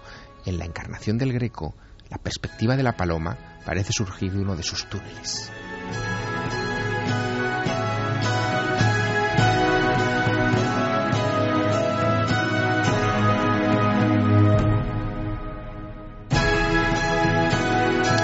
Claro, es difícil contar esto por la radio, posiblemente, porque ahora quien acuda a un libro o una foto, sí ve la paloma, sí ve la luz, pero os aseguro, amigos, que hay que ir al museo, ponerse delante, si es posible, con música de verdad en los cascos, para aislar del resto del público. Ayer en el Prado sentimos algo y por supuesto abrimos el debate en cualquier momento porque todos hemos captado el arte en alguna ocasión mágico de cierta forma. Pero fijaos, la experiencia fue muy dura, en el buen sentido, muy intensa, porque los cuadros sin público son otra cosa ya. Ya no es lo mismo. Es como si nosotros, con nuestras miserias, todos las tenemos, con nuestras preocupaciones, con nuestro estrés, interfiriésemos en la magia pura de esos cuadros. Cuando están solos, parece que el mensaje llega de una forma mucho más clara, que la conexión es total.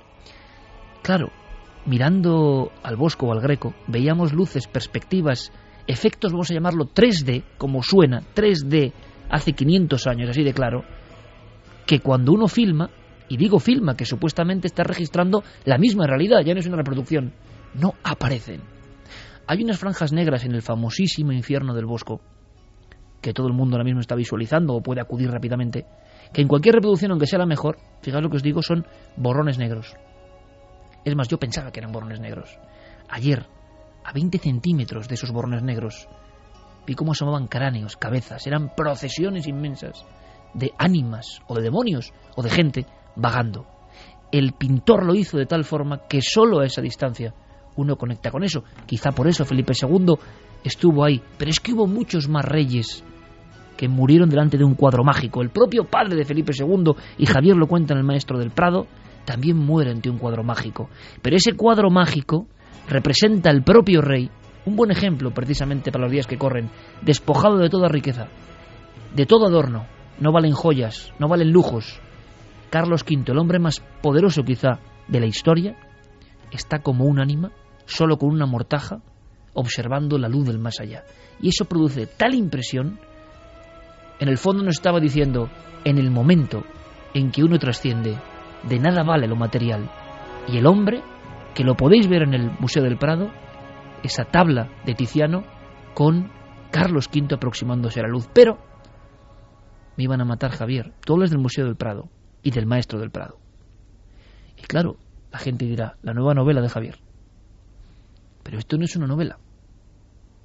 Es que tú tienes un encuentro personal. Sí, la historia parte de una experiencia personal. Eh, sucede en las Navidades de 1990, eh, cuando eh, yo acababa de llegar prácticamente a Madrid, llevaba un año estudiando periodismo en la capital, venía de provincias y el Museo del Prado se antojaba como el lugar perfecto en el que refugiarse y pasar unas horas eh, de frío invierno en un sitio calentito y pasando desapercibido viendo las grandes maravillas que había estudiado en los libros. ¿No eras ningún experto en arte? En absoluto. Ni, ni tampoco tenía pretensión de estudiar arte, ni, en fin, eh, ni en mis planes figuraba nada que no fuera el periodismo la Facultad de Ciencias de la Información y los ovnis por aquel entonces, ¿no? Pero, sin embargo, ocurrió algo, algo mm, extraño que me marcó y que me hizo mm, pensar mucho durante bastante tiempo. Fue delante de una pintura de Rafael, La Perla, era el cuadro favorito de Felipe IV, eso lo supe después. Supe también después que la perla no obedecía a ningún detalle eh, de una piedra preciosa o de algo parecido en, la imagen, porque lo que se ve en ese cuadro es eh, a la Virgen con dos niños y con Santa Isabel, la prima de la Virgen, con ella. ¿no? Sin embargo, eh, cuando yo me quedé abstraído viendo eh, al niño central de la composición y cómo eh, su mirada se perdía más allá del cuadro, no miraba ni a su madre, ni a San José que estaba escondido en una esquina, ni a ninguno de los otros personajes de la composición rafaelita, bueno, cuando, me quedé abstraído en aquella mirada preguntándome hacia dónde estaba posando sus ojos aquel infante, de repente me di cuenta de que llevaba un buen rato a mi lado un hombre un señor mayor, vestido con un eh, abrigo negro largo hasta los pies, eh, que me pareció elegante, eh, tendría unos sesenta y muchos años, y que estaba tan absorto como yo en la misma mirada de ese mismo niño. En un momento determinado ese hombre se gira hacia mí, me saluda y se ofrece a enseñarme detalles ocultos de otras composiciones del museo. Y ahí nace algo nace una inquietud, nace eh, un misterio que es el que eh, me impulsa a crear 20 años más tarde este libro, El Maestro del Prado.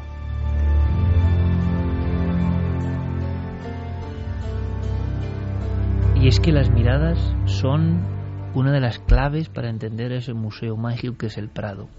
El Prado no se puede observar de forma aburrida, ¿verdad? El Prado no se puede ir uno a perder en él por obligación. Bueno, perderse en él ya sería un buen síntoma. Hay que ver fragmentos, cosas, ir aprendiendo. Había Además desde niños. Yo me acuerdo de muy pequeñita, no todas las salas en un día porque es imposible y los niños se cansan, pero como lo y teníamos los mayores y los mayores como es lo imposible. teníamos muy cerquita, casi todos los fines de semana mi padre nos llevaba, íbamos de sala en sala y entonces cada domingo veíamos una sala diferente y se te quedan. Y cuando te cuentan las historias de los pintores desde muy pequeño porque yo me acuerdo con 6, 7 años y que se me han quedado esas historias y los cuadros que me daban miedo y en los cuadros que me emocionaba con lo cual son unas visitas las que hay que hacer a esas salas del Museo del Prado tanto con ojos de niños si los puedes llevar al lado, porque los comentarios que hacen cuando ven una obra de arte son dignos de grabar, como ya con los ojos de adulto, que ves esas obras que veías cuando eras pequeña de otra forma completamente distinta y te recuerda mucho esos paseos hablando con de, tus familiares. Hablando de ojos de niño. Eh, ayer estábamos Javier y yo simplemente dando un paseo. Pero claro, es como hizo Eugenio Dors en su día, ¿no? Tres horas en el Museo del Prado. Ese paseo, ese paseo es impagable, ¿no? Ese paseo es una cosa que te deja un poco... Y hay un momento en que nos quedamos junto a un arco. Imaginaos, amigos, el museo sin nadie prácticamente, solo con las personas que velaban por nuestra seguridad. Y qué arco, ¿eh? O sea, qué, Sí. qué- qué- qué cuadros separaba a uno y a otro lado. Y es que esto me impresionó mucho. Es decir, ojalá Javier sea el guía de secretos, algunos tan evidentes, si se ven con esta mirada, con indagaciones nuevas de Javier, ojo, no vienen de un historiador, no vienen de un, de un sesudo compilador de vidas de maestros, no, no, pero son tan evidentes que ojalá consigamos lo que se ha conseguido en otros países, ¿no? Que la gente vaya al museo a fascinarse, a emocionarse, luego si quieren a aprender y a ser muy sesudos, si lo desean, pero que se enganchen un poco a esa llave que conecta con otros mundos, no os quepa la menor duda, desde la antigüedad ha sido así, y en el fondo los maestros siguen unas corrientes. Nos están diciendo lo mismo que nos dicen los aparecidos, en mi opinión, los fenómenos extraños, nos están diciendo lo mismo, nos están gritando que la vida es mucho más, la vida es inabarcable y mucho más misteriosa de lo que nos quieren contar. Resulta que en un cuadro de Rafael, impresionante, impresionante, que yo lo confieso, hubiese pasado por él sin... y soy un amante del arte, pero hubiese pasado por él en busca, no sé, de la sala de Goya, que sí me interesaba, y me sigue interesando. Resulta que hay una visión brutal, brutal. Y yo ayer pensaba mirando a Javier cómo me lo contaba y digo, este es un ejemplo para todos aquellos que han visto el misterio. El cuadro Javier es de Rafael y es Es, de- es una copia de, de un Rafael, que es la Transfiguración. la transfiguración. Es de Giovanni Battista Penni, es uno de los, de los eh, ayudantes de su taller. Es un cuadro gigantesco, recuérdalo, son tres metros de, de alzada, tres metros y pico de alzada del cuadro, que representa la ascensión de Jesús a los cielos desde la cima del monte Tabor. Lo que se ve es en la escena sobrenatural a Jesús rodeado de Moisés y de Como Elías. siempre dos mundos. Hay Eso dos es. mundos en un cuadro. Eso es, él está flotando en- entre las nubes y en la parte inferior de esa composición un grupo de personas que son los apóstoles eh, que están discutiendo en, digamos, en el plano terrestre. Ninguno ve lo que está sucediendo delante de sus narices, ninguno ve lo sobrenatural. Sin embargo, hay una gran discusión, o es, es la- esa es la impresión que transmite, y todos terminan apuntando a un niño. Ese niño, que es al que tú te referías con esa mirada especial, ese niño tiene un brazo elevado hacia el cielo, otro hacia la tierra, marcando claramente el eje eh, como de comunicación entre ambos lugares, entre, entre ambas dimensiones.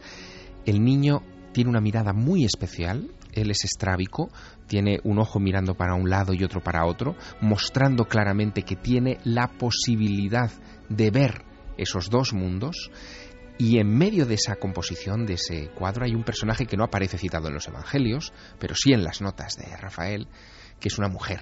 Una mujer de espaldas que con sus dos dedos índice, por si hubiera alguna duda, está señalando, está marcando a ese niño. Esa mujer es la sabiduría. De alguna manera nos está diciendo Rafael en la que fue su última obra pictórica, la obra que tuvo sobre la tumba cuando él murió con 34 años de manera prematura, nos está diciendo que a través de la sabiduría se puede detectar a aquel que es capaz de comunicar los dos mundos. Si nos aproximamos, caminamos unos pasos y vamos al niño poseído, al niño loco, como se le llamó en esa escena, vemos los dos, las dos pupilas absolutamente opuestas en cada esquina de uno de los ojos. Sí, un loco, un simple poseído, un niño tarado. Es impresionante porque todos los personajes del cuadro, con su sabiduría, le señalan a él como una anomalía.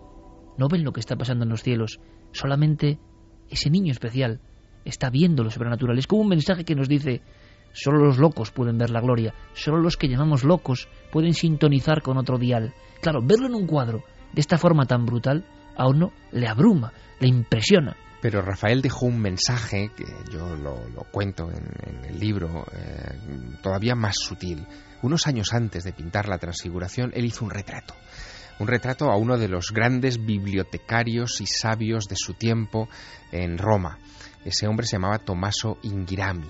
El retrato de Tommaso Ingirami de Rafael, que se puede buscar también por internet y que encontrarán nuestros oyentes enseguida, muestra a un hombre que también tiene esa mirada, la misma mirada del niño poseído, solo que ese hombre fue el que le enseñó a Rafael muchos de los grandes secretos del arte y de cómo utilizar el arte para comunicar mundos.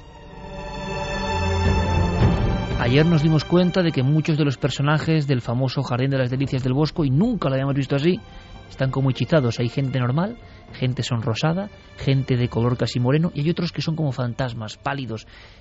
Hasta ahora parecían en el mismo mundo, en la misma zona de la tabla. No, debe haber un rito. Se habló de los adamitas, de viejas herejías que incluso llegaron a pelear con la cristiandad de alguna manera, de viejas herejías que incluso decían por el pecado hacia Dios. Una cosa muy extraña. Pero es que estas herejías, herejes, magos, nigromantes, han estado detrás de grandes pintores. Y esto es lo que viene a contarnos Javier. Por ejemplo, aunque sea en un flash, Javier, porque quiero preguntarte un par de cosas más personales. Pero para que la gente entienda, nuestro público entienda, quien no haya sentido nunca el arte entienda que si va al Prado va a ver, sentir cosas, va a sentirse detective. Y eso es muy importante. No hace falta ser un sabio, no hace falta incluso tener eh, una sensibilidad extrema y analizar cada pincelada. Así no es eso es meterse en el mundo de los cuadros, dejarse atrapar por su arrullo y por su mensaje. Resulta que el propio Greco, fijaos hasta qué punto llega el absurdo, el Greco pintaba las figuras que no eran ya humanas, eran espíritus, no hay más que verlo. Ir rápidamente a internet, amigos, ver al Greco. Y claro, decían, llegaron a decir para intentar entenderlo, eh, claro, tenía un defecto en la visión, ¿no? Se ha llegado a decir eso, y mucha gente lo repite, como repiten los tópicos todo el mundo, es que tenía un defecto de dioptrías y pintaba alargada a la gente. Claro, no voy a ni comentar esto, pero es la manera de materializar todo lo que es espiritual. El greco era un hombre, entre otras muchas cosas, que pintaba el más allá. Pero es que encima también estaba, de alguna forma, influido por estos personajes fundamentales que no aparecen en las biografías, visionarios, profetas, magos hay un ah, altar famosísimo al que pertenecen varias de las pinturas que se conservan en la sala 9 del, Museo del Prado, que es el altar de María de Aragón eh, para el convento de la Encarnación de Madrid. Eh, que em, fueron pintados para homenajear a Alonso de Orozco, un predicador del siglo XVI muy poco conocido, que tenía esta capacidad visionaria eh, que se atribuye a ese niño poseído de Rafael o a Tomaso Ingirami. ¿no? Él era capaz de ver el más allá, de ver escenas de la historia bíblica y describirlas en sus apasionados escritos eh, con detalles increíbles. Por ejemplo, decía que en el momento en el que el ángel Gabriel se aparece ante la Virgen María en su habitación, la habitación se diluye, se derrite, se funde con lo sobrenatural. Bueno, pues esa sensación de, de, fundición eh, de la realidad con lo sobrenatural es justo la que da la tabla de la encarnación que estuvimos contemplando tú y yo también a muy pocos centímetros. Y muy impresionados. Lo que no habíamos visto en las reproducciones eh, sobre papel, en los libros, en, en las imágenes de Internet de esa encarnación, es que esa especie de bultos que hay por detrás de la Virgen y del ángel y que ascienden hacia los cielos. Simples bultos cuando uno ve un libro. Exacto. En realidad, cuando uno los ve de cerca, son caras, son almas, son presencias.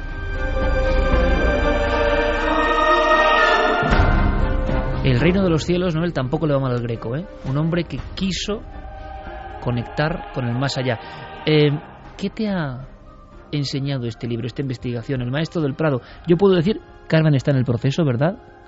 ¿Mitad del libro más o menos? No, no, un poquito menos.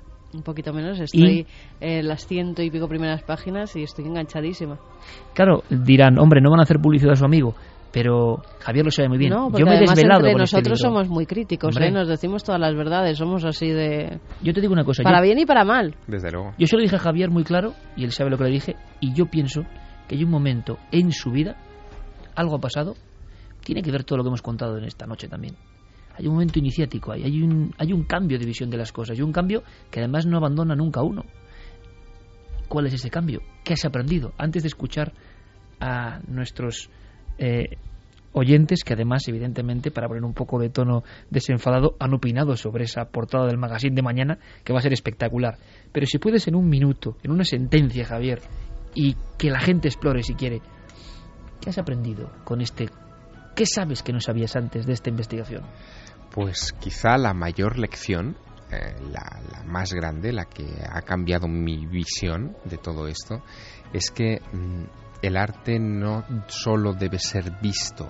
En realidad, eh, ese arte, el arte de verdad, el arte que comunica, el arte que sirve de puente como sirvieron las pinturas prehistóricas de puente para lo sobrenatural, para el más allá, lo que nos hizo civilización, al fin de cuentas. Fue cuando empezamos a enterrar a nuestros muertos y a plantearnos cómo proteger a nuestros hijos. Ese, mm, ese arte es para ser sentido. Y el Prado guarda un montón de rincones que hay que explorar. No son todas las obras, ni muchísimo menos. Ni tampoco son las más famosas, ni muchísimo menos. Son unas cuantas, no pocas, que te hacen dar ese salto. Ese salto infinito que tú bautizaste hace algún tiempo.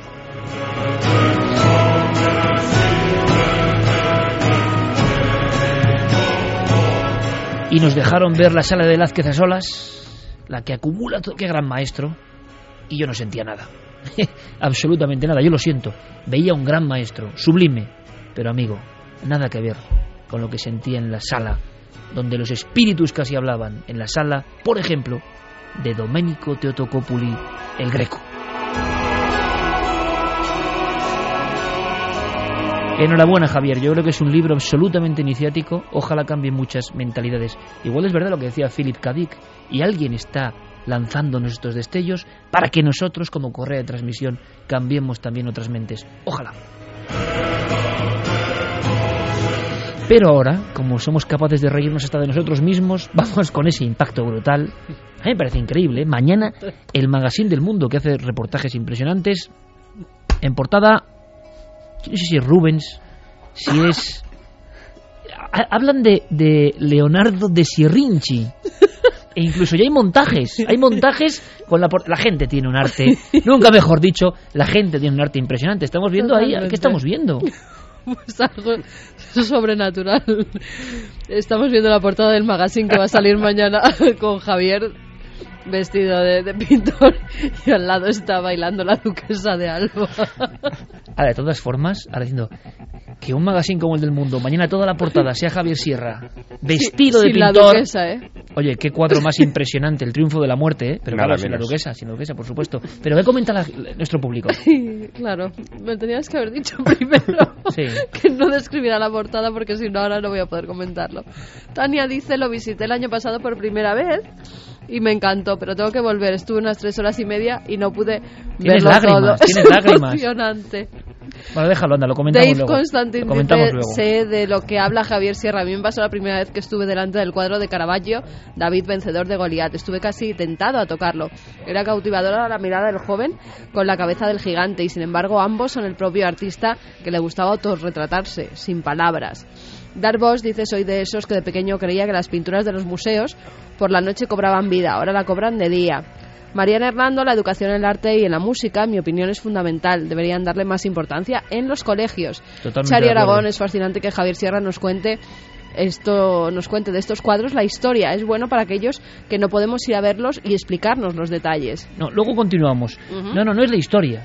Es que es la historia, lo asombroso es que es el misterio, que va mucho más allá de la historia y enriquece mucho más si uno está con la parabólica abierta. Javier, de verdad, yo te deseo lo mejor, no te puedo decir más. Creo que es un libro absolutamente especial, creo que es un libro que puede cambiar almas de muchas personas, de verdad. Yo me he emocionado como con ningún otro libro tuyo eh, y para mí no es una novela, para mí es una introspección en ese otro mundo, ese puente de conexión. Eh, enhorabuena, compañero, no te va a hacer falta la suerte, seguro que vas a arrasar e iremos contando secretos, ¿verdad? Desde luego, poco a poco, pero Iker, la, la gran felicidad con este libro es saber que estamos en el mismo camino. Y anoche lo comprobamos los dos delante de esas maravillas en el Museo del Prado. Gracias, compañero, mucha suerte. Gracias. Y además, aparte hay que decirlo, es un lujo, ¿no? No solo la portada del magazine del Mundo Mañana, sino el despliegue, ¿no? Cómo tratan a Javier, que se lo ha ganado uno de nuestros bestsellers, pero esto va más allá del bestseller, esto va más allá. Es mucho más importante transformar ¿eh? Eh, la conciencia en ocasiones, mostrar nuevos mundos que vender mucho, que también lo va a hacer. Así que todo lo mejor, Javier. Eh, Santi, como siempre, que hemos disfrutado muchísimo, que mañana nos vemos. Mañana nos vemos en cuarto milenio, como ¿Eh? siempre. A ver si se descubre algo del Caballero Oscuro. Yo empiezo a creer ya en el Caballero Oscuro, incluso. Gracias, Santi. Un placer. Te quedas, Javier, ¿eh? Sí, Vamos a viajar. acompañar este misterioso libro. Ahora las noticias, que hay muchísimas, evidentemente, con todos nuestros compañeros y regresa Milenio 3 en unos minutos.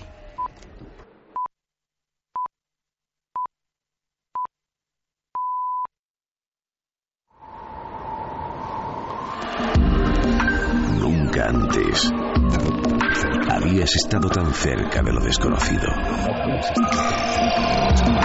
Milenio 3. Cadena Ser. Bienvenido a mi morada. Entre libremente por su propia voluntad y deje parte de la felicidad que trae. ¿El conde Drácula? Yo soy Drácula. Y le doy la bienvenida, señor Harker, a mi casa. Pase.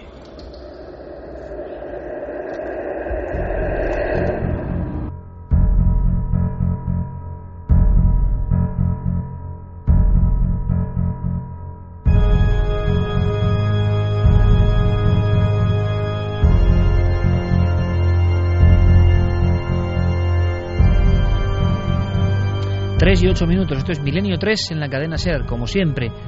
Y como siempre, surcamos en este caso los espacios de la vieja Europa para encontrarnos con un misterio añejo, un misterio antiguo, un misterio casi casi fósil, porque así en ese estado casi fosilizado están muchos restos que al parecer fueron tomados por upiros, vampiros, strigoi, lutins, ti, muchísimos nombres, brucolaco, tantos para definir a un mismo fenómeno, el que regresa del otro lado con aviesas intenciones.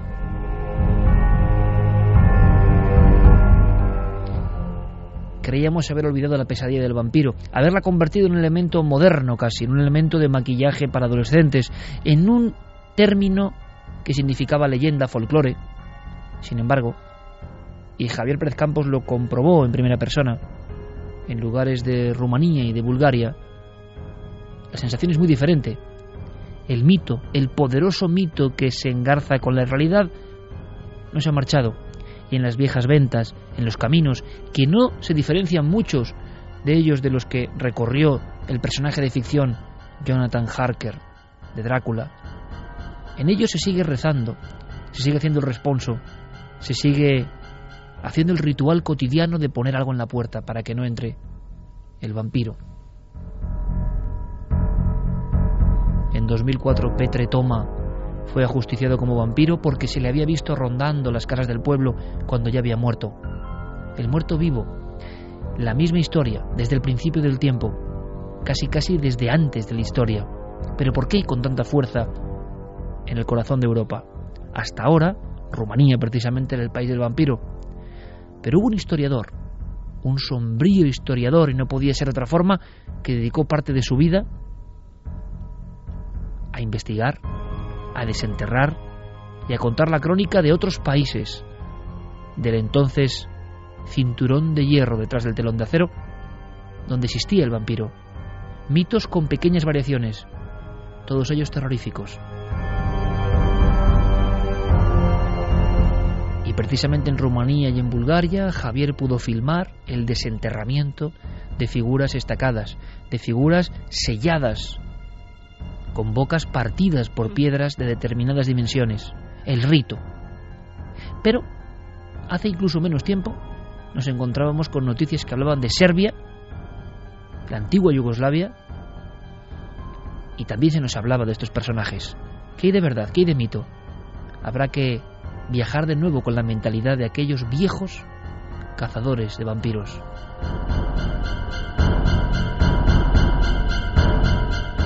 Serbia, nuestro destino, Javier.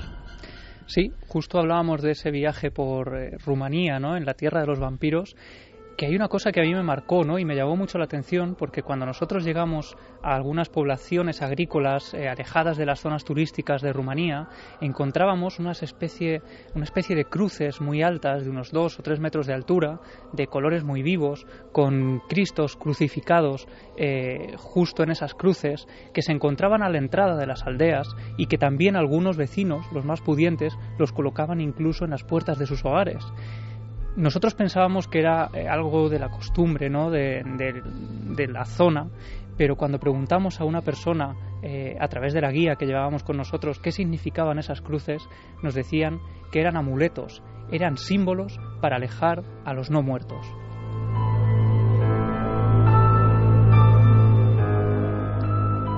¿Por qué Serbia? Está ocurriendo ahora en la pequeña localidad de Zarozge, una de esas localidades humildes, agrícolas, eh, llenas de, gente que se dedica a las labores de campo, ¿no? En esa localidad había una leyenda, o no, porque eso es lo que están debatiendo ahora los vecinos de esa, de esa zona concreta de Serbia, donde, bueno, a unos metros, a unos kilómetros del pueblo, a las afueras, muy cerca de un río, estaba el pequeño molino de la localidad que durante siglos era utilizado para moler grano. Corría la leyenda de que ese molino estaba habitado por un vampiro, un personaje llamado Saba Sabanovic que atemorizaba a la población, que se alimentaba de los campesinos y de las pobres gentes que acudían incautos a ese lugar, a ese molino, y que nunca más regresaban a la, a la, localidad de la que habían salido, gente que se perdía para siempre en ese lugar. Y parece ser que durante siglos este vampiro, este presunto vampiro, permaneció dormido. Eh, por esa razón, de hecho, el molino eh, dejó incluso de, de, transitarse. A raíz de los años 50, de 1950, el molino se queda completamente abandonado. Ningún vecino tiene el valor de acudir a él por miedo a que ese vampiro pueda volver a la vida y volver a actuar. Y sin embargo, eh, lo que ha ocurrido ahora es que hace seis meses las nevadas eh, habituales en la zona en los meses de invierno han hecho que el tejado de ese molino se desplome por completo, se venga abajo y parece haber resucitado al alma del vampiro.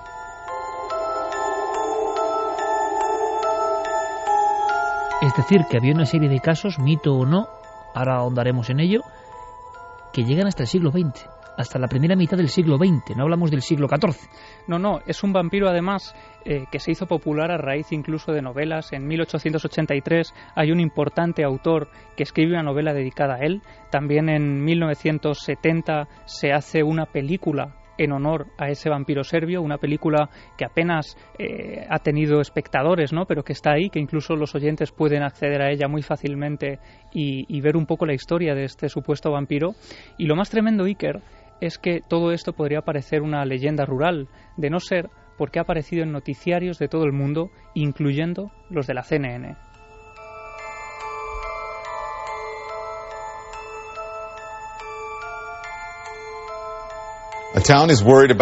Un pueblo está preocupado porque un vampiro anda suelto. Está ocurriendo en Serbia, en una pequeña localidad, un pequeño pueblo donde la gente está colocando dientes de ajo frente a sus puertas y crucifijos en sus dormitorios.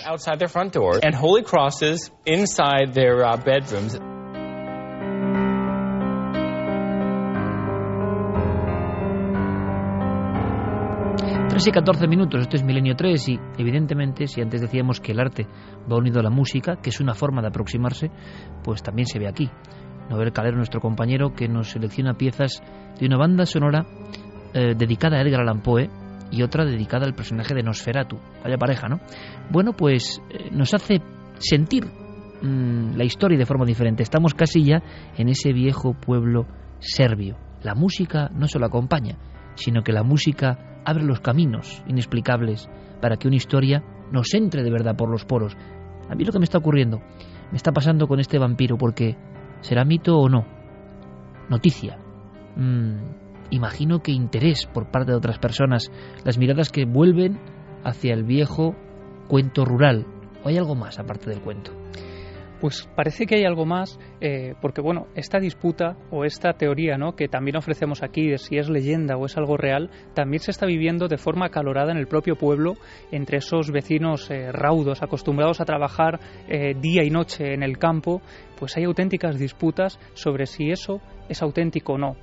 Pero algo debe estar ocurriendo cuando esa gente, como decimos, acostumbrada a cualquier eh, labor ¿no? de, de, labores agrícolas, a estar todo el día trabajando, de pronto recurren a métodos ancestrales de lucha contra los no muertos.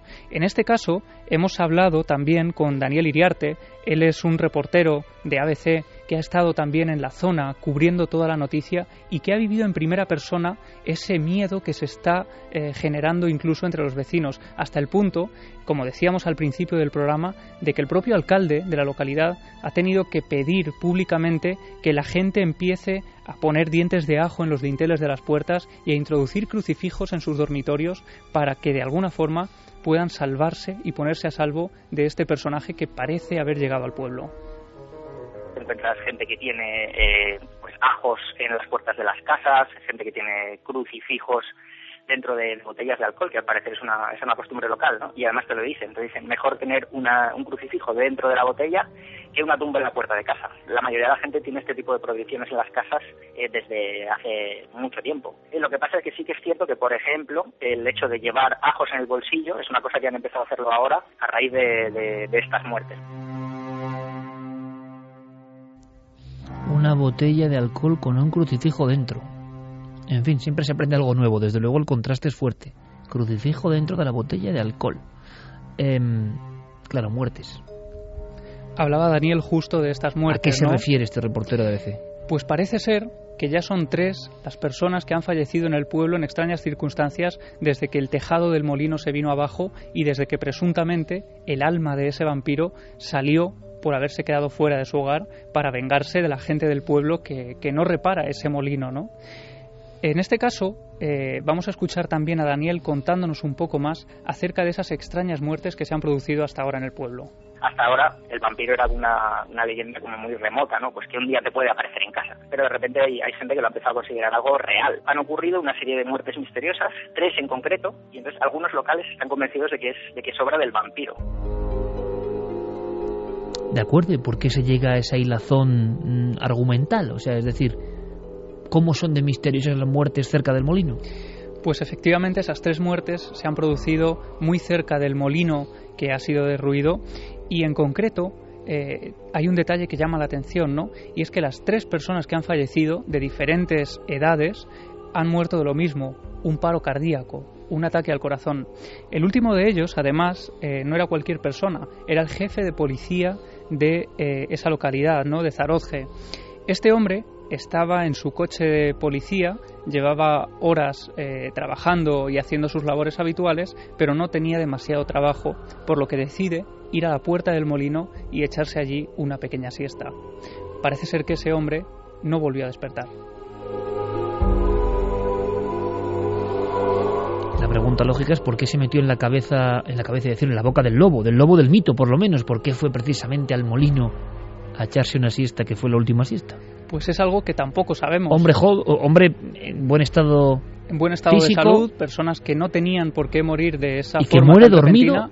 Claro, que no vuelve a despertar, muere dormido en el interior de su, de su coche eh, y no puede contar nada de lo que ha visto. Ya son tres personas, como decíamos, el pueblo atribuye esas muertes a la presencia del presunto vampiro y esto tiene que ver con este libro que tenemos aquí, ¿no? Porque en la sangre de los vecinos de Serbia va intrínseca ese, ese miedo al no muerto.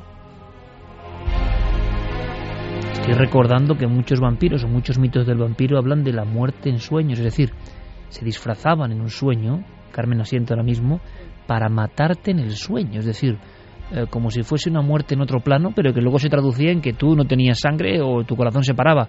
La muerte se producía en las horas de sueño y quizá esto, digo yo, no lo sé, ha provocado eh, que todo sea eh, elevado a la categoría casi casi de regreso del vampiro, ¿no?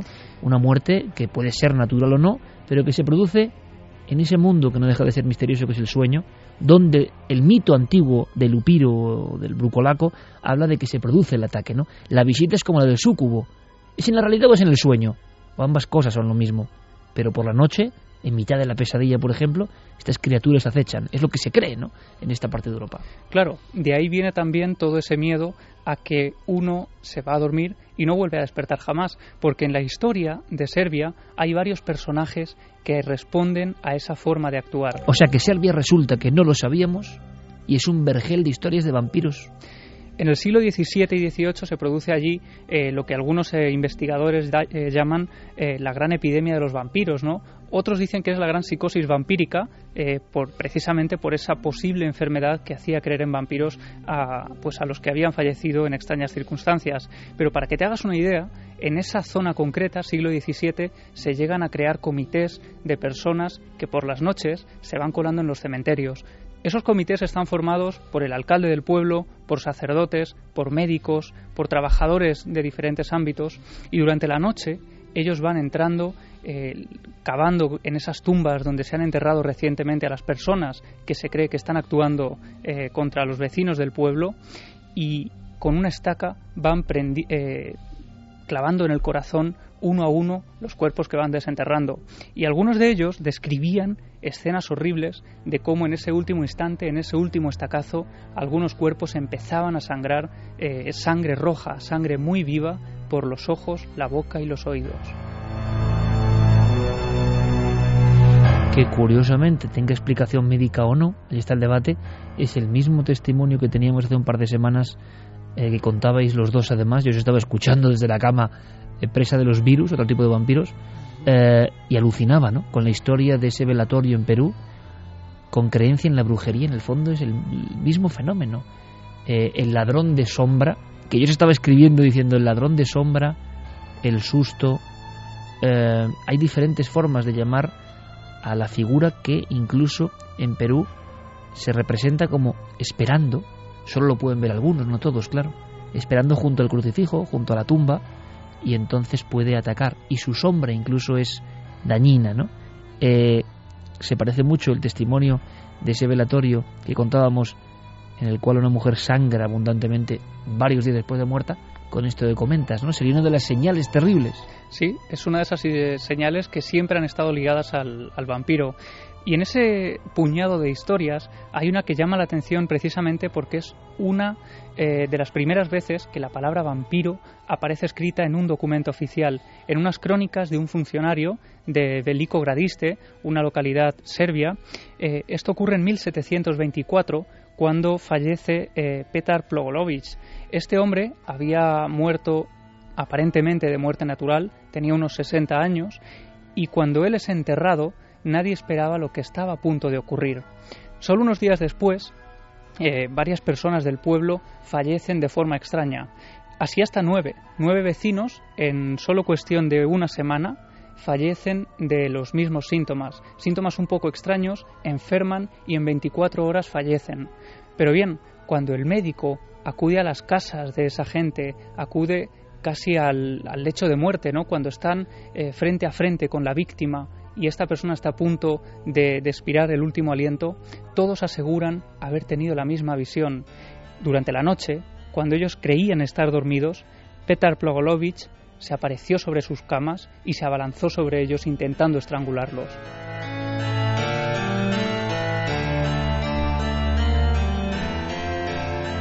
Es entonces cuando entre todos los vecinos del pueblo deciden poner fin a este asunto, deciden eh, hablar con algunos médicos y deciden hablar con un funcionario de esta localidad, que es precisamente la persona que escribe eh, palabra por palabra todo lo que está ocurriendo.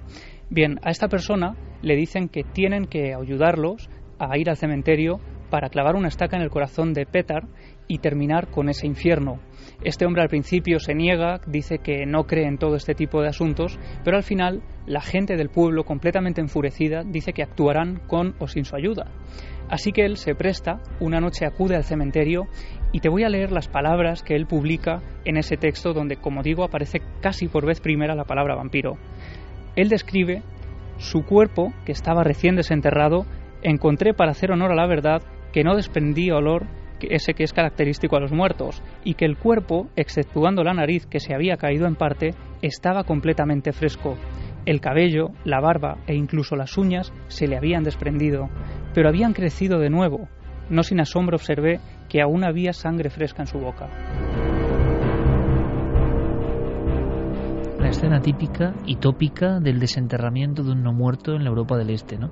Lo que no sabíamos es que en la zona ya de Yugoslavia, la antigua Yugoslavia, eh, la que los niños de mi generación aprendimos en el mapa como un país todo unido y muy poderoso, por cierto, y muy especial, su historia estaba llena de mundo vampírico. Lajos Gyula, que es un hombre del que tendremos que hablar, eh, pateó toda esa zona, cuaderno en ristre, registrando historias que ya mm, dormían el sueño de los justos, ¿no? recuperando esa etnografía popular y se encontró no con mitos. Lajos Gyula se encontró con poblados asolados por vampiros donde no quedó un alma. Se encontró con fortalezas donde determinados personajes mataron a decenas de personas. Se encontró con historias de ataúdes encinchados con cuerdas para que no saliese el famoso caso de Lajos Villeli. Eh, un ataúd, imaginadlo amigos, envuelto en cuerdas. ¿Por qué? Porque se sabía que de no hacer eso, siempre según el mito, pero el mito poderoso, que como es creído es real, vive, se creía que esta figura, este brucolaco, salía por las noches y la única opción fue desenterrar el ataúd, con miedo incluso a ver su cuerpo, y simplemente convertirlo en una caja fuerte a base de sogas y sogas. De hecho, describe un último caso que, a mí me ha marcado, ¿no? porque la imagen es tremenda. Eh, él habla de un joven que entierra a su padre porque también ha fallecido en extrañas eh, circunstancias. Lo entierran precisamente eh, por esa razón en una especie de ataúd armado, ¿no? para evitar que él pueda levantarse de la tumba. Y sin embargo, esa noche, cuando el joven vuelve a casa después de enterrar a su padre, se encuentra que en su propia cocina está el cuerpo de su padre.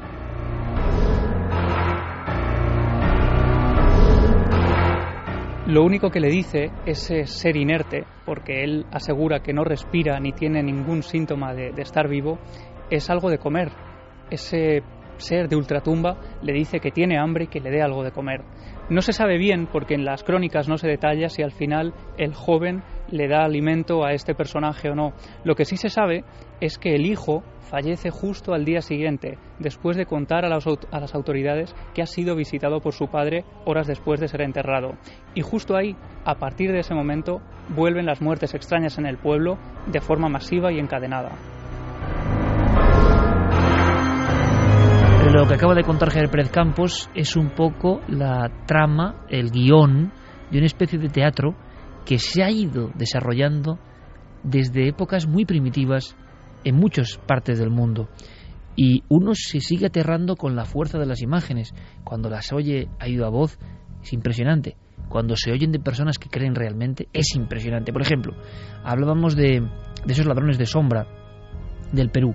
Los guaqueros tienen un temor tremendo. Cuando dibujan en su mente, ya no solo hablo de lápiz y papel, sino dibujan en su mente cómo les han contado que son esos seres, esas figuras, esas sombras, uno se da cuenta que es la misma sombra eh, que aparece, lo he comentado muchas veces, incluso en jeroglíficos egipcios, que tiene diferentes nombres, y uno se da cuenta de que es como la sombra yunguiana, ¿no?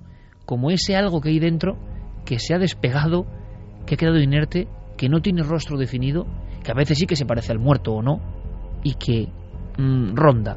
La visita de ese ser del ultramundo significa mal presagio, mala noticia. Eso igual se ha transformado en las sociedades modernas en eso, en una mala corazonada, una mala sensación, una sombra sin forma.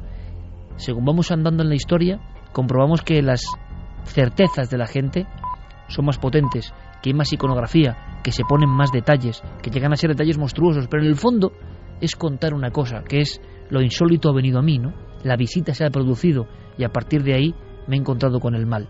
Habrá que investigar, sobre Lajos Giula. Menuda labor, ¿eh? Una labor de cientos de casos. Es una labor complicadísima y lo interesante es que él en sí es un enigma. Si uno busca eh, Lajos Gyula, apenas encuentra información de este autor que recopiló tantas historias.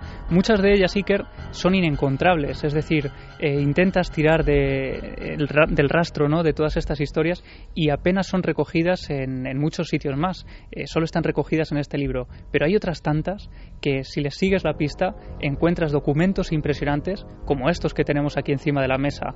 Ese primer documento oficial, la crónica de, de Belico Gardiste y de un funcionario que por vez primero utiliza la palabra vampiro. ¿Sabes lo malo? Que, que como le pasaba a Jonathan Harker yendo a comprar la mansión o negociarla con un extraño conde, el conde Drácula, o el Nosferatu, el no muerto, y como le pasa a todos los que se meten en ese mundo, hay también algo de espiral obsesiva.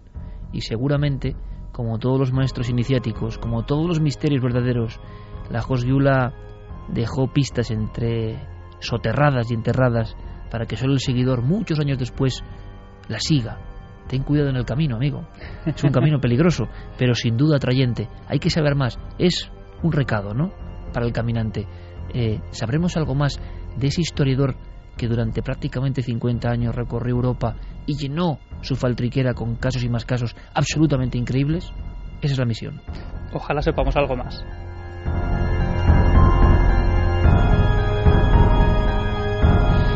Este ambiente vampírico tiene que disolverse, así es este programa. Pasamos de un lado a otro. Vamos rápidamente con una noticia de última hora que nos cuenta Carlos Cala, de forma breve, rápida y con vuestros mensajes. Enseguida entrará Diego Marañón con otras historias de verdad dignas de, producir escalofríos. Ese vídeo que mata. Por cierto, sí, bueno, luego os lo cuento. Un detalle. Hemos visto una película realmente interesante. Y daba miedo, ¿eh?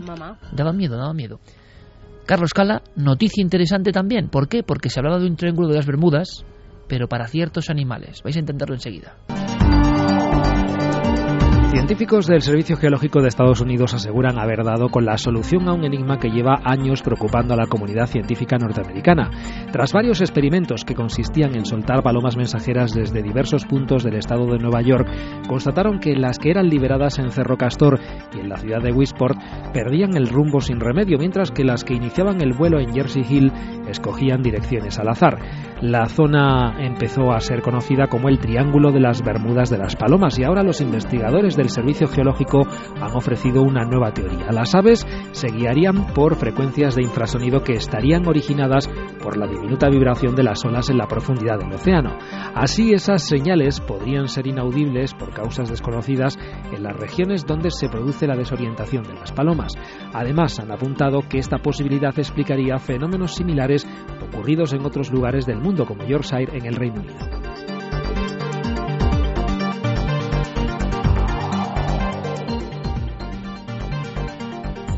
Vamos con los mensajes. Además, sorteamos esta noche Azul y Pálido de Pablo Ríos. Está publicado por Entre Comics y la verdad es que vale mucho la pena, ¿eh? Estas historias, ¿verdad? Que se sale Humo, sale Sagan, clásicos. sale Bernie Battigil, sale Meyer, salen, en fin, grandes iconos de la ufología y a mí me ha encantado. Es un poco volver a, a los cómics, ¿no? Como hacía 10 minutos, ¿no? En la época mítica de la meroteca, sacando grandes casos. Hay que recuperar los casos. Y es posible incluso casos españoles eh, para que las jóvenes generaciones lo conozcan, ¿no? En el formato cómic. De verdad que es un trabajo sorprendente y, y es un buen premio, sí señor. Mira, Darkbox dice yo creo que en Serbia hay un psicópata suelto y el vampiro sigue tranquilito en su molino. Sonia Casas, tal como lo cuentas, va a haber que creer en los vampiros, enterrar a su padre y encontrárselo en casa, alucinante. También nos decía Isidro Canoira, lo del alcalde diciendo que pongan ajo es muy bueno. Yo no me imagino un alcalde español diciendo que llevemos ajos a todos los lados. Bueno, yo un alcalde español me lo imagino haciendo cosas hasta peores. Con mi respeto a todos los alcaldes, pero he visto cada cosa que, claro. Tania López dice, lo visité el año pasado por primera vez el Museo del Prado y me encantó, pero tengo que volver. Estuve unas tres horas y media y no pude verlo. Todo es emocionante. Dave Constantine, eh, este ya lo habíamos leído antes, como me estaba riendo, ni siquiera los he borrado. Chari Aragón decía, es fascinante que Javier Sierra nos cuente de estos cuadros la historia. Es bueno para aquellos que no podemos ir a verlos, que nos explique esos detalles. Decían además, bueno, es que los museos hoy en día cuestan mucho. Y fíjate, yo decía, no, si no cuestan tanto, además hay un día que es gratis, me parece, y nos decía Javier, no, no, de 6 a 8 de la tarde todos los días es gratis el Museo del Prado. Así que, para que, no hay excusa, no hay excusa. Quien lo quiera saber, mm. pues Montserrat, una persona que se encargó de custodiarnos, ¿no? De alguna forma en ese paseo del Museo del Prado y repito, lanzamos un abrazo muy grande a toda la gente, eh, grupos de personas que trabajan cotidianamente en el Museo del Prado, eh, diferentes encargados de sala. Javier ha tenido el detalle, porque es así, me parece, de dedicar el libro a los encargados de sala del Prado que tantos secretos conocen. Bueno, yo quiero, porque sé que muchos nos escuchan, ayer fue tal la muestra de cariño de oyentes de Milenio 3 dentro del Museo del Prado que nos dice, hombre, qué buen lugar también para las grabaciones, los podcasts, a través de Internet, y recibimos mucho cariño, ¿no? Yo tuve la sensación, fíjate, Carmen, de que un sitio que es como un templo, pero que siempre había sido como muy elitista, como es normal, ¿no? Y que el misterio ahí eh, podía tener... Bueno, pues resulta que el director del Prado es quien lee el libro de Javier, quien se queda alucinado y quien dice esto hay que... Y yo le decía a Montserrat ayer, está encargada con nosotros de, de esta visita por la noche, eh, bueno, el Prado no necesita ningún tipo de promoción, que a veces es lo bueno y lo malo, ¿no? Y me decía que al contrario, ¿no? Que atraer a los jóvenes, ¿no? Eh, es una oportunidad importante. Tenemos una de las grandes pinacotecas del mundo, o lo que es lo mismo, uno de los grandes templos de secretos y códigos. Luego lo hacen en el Louvre y se llena con el código da Vinci. Eh, lo hacen en el British Museum y lo hacen muy bien, porque el arte también es misterio, enigma, asombro, acertijo, no solo historias pesadas, ¿no? Y entonces, mm, pues me maravilló comprobar que desde la policía que patrulle, que son oyentes de Milenio 3, la gente que trabaja diariamente en el Prado y que sabe tantas cosas, estaban muy abiertos a que nuestros programas eh, estuviesen ahí, ¿no? Me enorgullece, me alegra, les mando un fuerte abrazo porque no lo esperaba, ¿no? Porque a veces uno mismo, yo mismo, mm, tengo ¿no? La, la, impresión de que el misterio a veces le cuesta entrar en ciertos sitios, ¿no? Pero fíjate, maravilloso, o sea que no hay excusa. De 6 a 8 uh -huh. la gente puede acudir al Prado y, y, los euros no son excusa. Esther García decía, la porfiria es una enfermedad metabólica, tiene fotofobia, se le quema la piel al sol, tienen problemas en la sangre. Las personas con esta enfermedad no podían ponerse al sol, como no sabían antiguamente de qué iba la enfermedad, no tenían los cuidados adecuados y los enfermos adquirían un semblante poco agradable y empezaron a decir que eran diabólicos, que eran vampiros. Es una de las teorías, ¿no? El doctor Alonso, entre otras porfiria como o rabia humana, también se ha dicho como ejemplo de vampirismo, pero bueno, el tema yo creo que es mucho más complejo que eso. ¿no? Ángeles Cola dice, ¿y si se tratará de un asesino real que aprovecha la leyenda para cometer sus crímenes? Pues es un novelón. Es un novelón que puede ser real y que, fijaos qué que, idea macabra, pero aprovechando el mito de un vampiro, alguien hace de las suyas, ¿no? Por lo tanto, no es que solo haya un vampiro, hay dos, ¿no? Un asesino en serie también es un vampiro que roba la sangre de otros, ¿no? Mario dice que habrá de verdad en estos casos, son supersticiones, mitos o hay estados de conciencia que te hacen ver a estos seres y más en aquellos países. Es que está dando la clave otra vez, ¿no? Nadie puede creer objetivamente, nadie, racionalmente, científicamente, que una persona ha enterrado a su padre y que el cuerpo del padre está en la cocina y le habla. Ahora yo lo digo como lo siento. Ese hombre quizá ha tenido esa experiencia. Nosotros diremos alucinación, como la semana pasada, o, bueno, mil formas de catalogar. Pero hay momentos en la vida, bien sea por una intensidad emocional brutal, que parece que esa fisura se abre, esa erosión de la realidad se produce, esa conexión con otras cosas que parecen sueños ocurre y son importantes para la vida de uno. Tanto que, que ¿por qué no van a ser reales en otro plano de la realidad? La realidad parece mucho más compleja. Ayer, precisamente, bueno, sí, ya ayer, mm. veíamos esa película eh, queremos Mamá. agradecer también a, a, la gente de Universal que han hecho todo tipo de esfuerzos para, para que nosotros dos estemos hoy en la sala viendo la película de Guillermo del Toro. Uh -huh. Y yo no sé si lo comenté, pero Guillermo del Toro, que es fan del programa, eh, claro, cuando una persona de este nivel eh, nos escribe diciendo que es fan, comentándonos cómo colecciona los programas de Cuarto Milenio, cómo sigue estos podcasts, hombre, y es un hombre que ha generado esa fantasía, esa maravilla, mm, desde el espinazo del diablo a, al laberinto del fauno, a Hellboy, ahora estaba con lo del Hobbit. Vamos a ver si logramos entrevistar a Guillermo del Toro, pero os lo digo porque creo que os puede gustar, no es una cuestión de... Es uno de nuestros seguidores acérrimos, ¿no? Y de verdad que eso es maravilloso. Y varios de los actores, eh, incluso algunos que dominan también el castellano, y productores de la película esta, por ejemplo, mm. me han escrito para decir cómo siguen el programa. O sea, y uno, sinceramente, uno alucina. Y además cuando vayan a estrenar la película, mira que estábamos los dos solos en esa pequeña sala y daba cosa, ¿eh? Sí. A mí es de las películas que hace mucho sí, tiempo sí, que no me han dado miedo las películas y esta entre miedo y ternura. Sí, también. Las dos cosas. Eh, porque por Guillermo, lo menos ha logrado emocionarme. A mí también. Que no muchas películas lo logran a estas alturas. No, no, y estar pegado, y eso lo decimos, pero fíjate, es que la sensación que da es otra vez lo mismo. que en la realidad conviven diferentes estados de las cosas y que en ocasiones los puentes se tienden. Javier nos hablaba del arte como un puente. Yo he hablado muchas veces de las cavernas, de la arqueología, o de mil cosas, o de una aparición como puente hacia otro lado. Bueno, a veces los puentes, si se ficcionan un poco, son puentes reales, ¿no? Eh, una habitación que conecta con otro mundo, el salto en el tiempo. Bueno, pues esas cosas parece que ocurren, ¿no? Y esta película, de verdad, nos ha hecho sentir cosas, cosa que es muy difícil ya. ¿Vamos a sentir más cosas? Sí, claro que sí, vamos a sentirlas. Porque, hablando de películas, Diego nos dejó un encargo un poco envenenado, ¿no? Una película que mataba, ni más ni menos. Diego Marañón, créalo o no.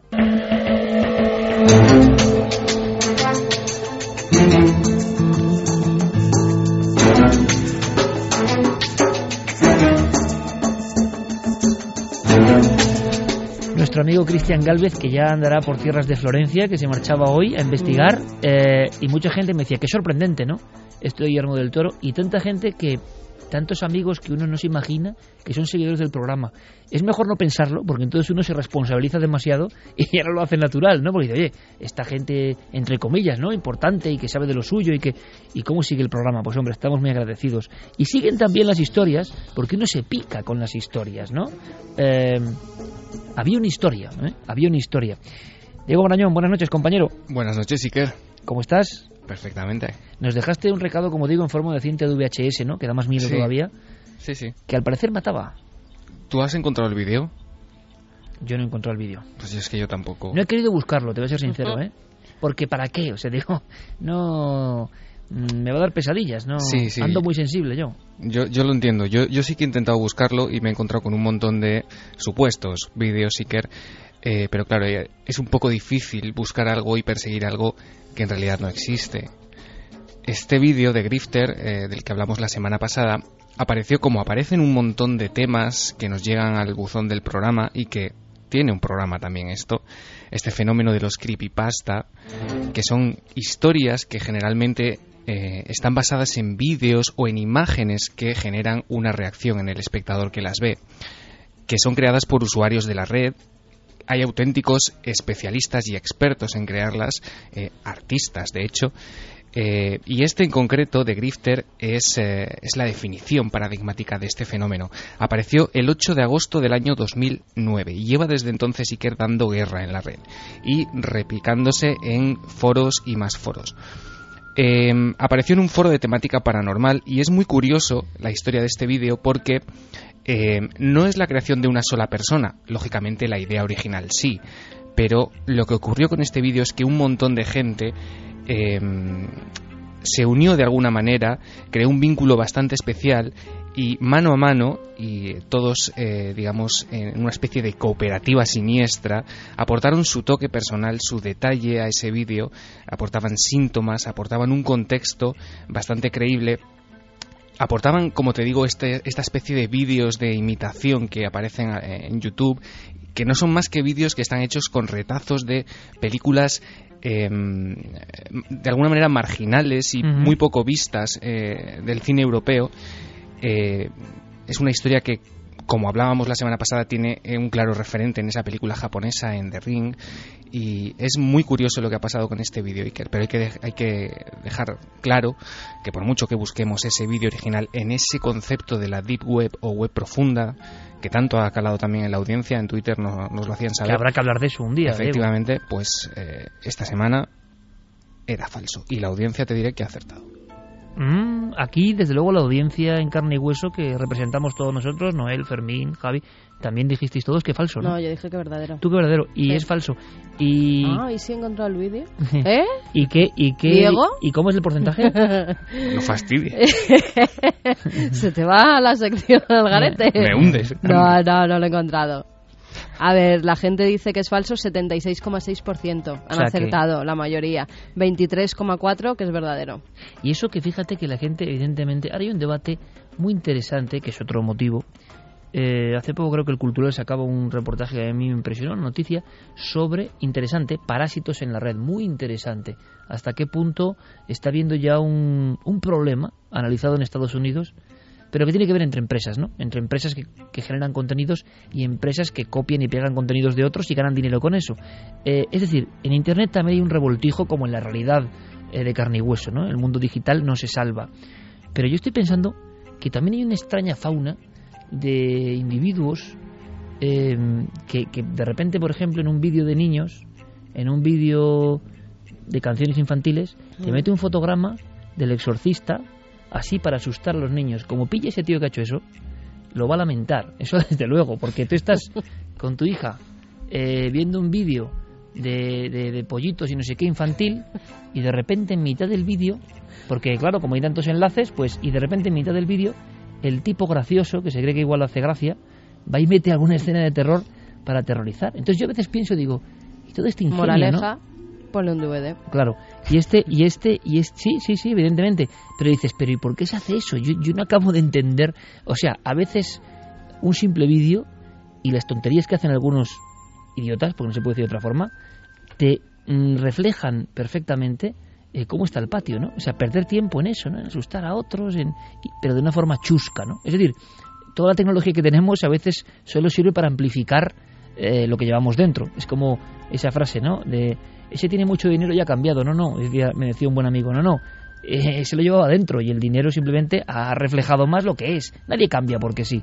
Entonces eso ocurre. Es decir, hay una fauna muy curiosa, algunos con muchísimo talento, hay que decirlo, como siempre, con muchísimo talento y creando cosas nuevas, y otros que siempre rebufo pues hacen unas cosas que yo no acabo de entender. Pero eso ha existido siempre. Yo creo que es eh, algo que, que algunos llevan dentro y esto es el reflejo en las nuevas tecnologías. Pero esas pantarujas, esa gente que se Sí. disfrazaba o que llevaba, llegaba a hacer auténticos montajes de apariciones Sí, en sí, medio sí. de un pueblo para asustar, simplemente por Bueno, el mero placer de asustar. Ah, para la asustar a niños venía- pequeños. Venía de una tradición antigua, que eran los amantes, que se disfrazaban de, de fantasmas para que la gente se asustara y así no viera que se metía en las casas de las mujeres y era el amante mientras los maridos no estaban. Sí, a mí me sorprende tanto talento dedicado a nada, o a casi nada. Me parece, digo, oye, vehiculiza ese talento para otra cosa más productiva, pero en fin. Mejor por eso, sería, sí. Sí, por eso las redes, sí, en concepto global, tiene, es un universo propio, ¿no?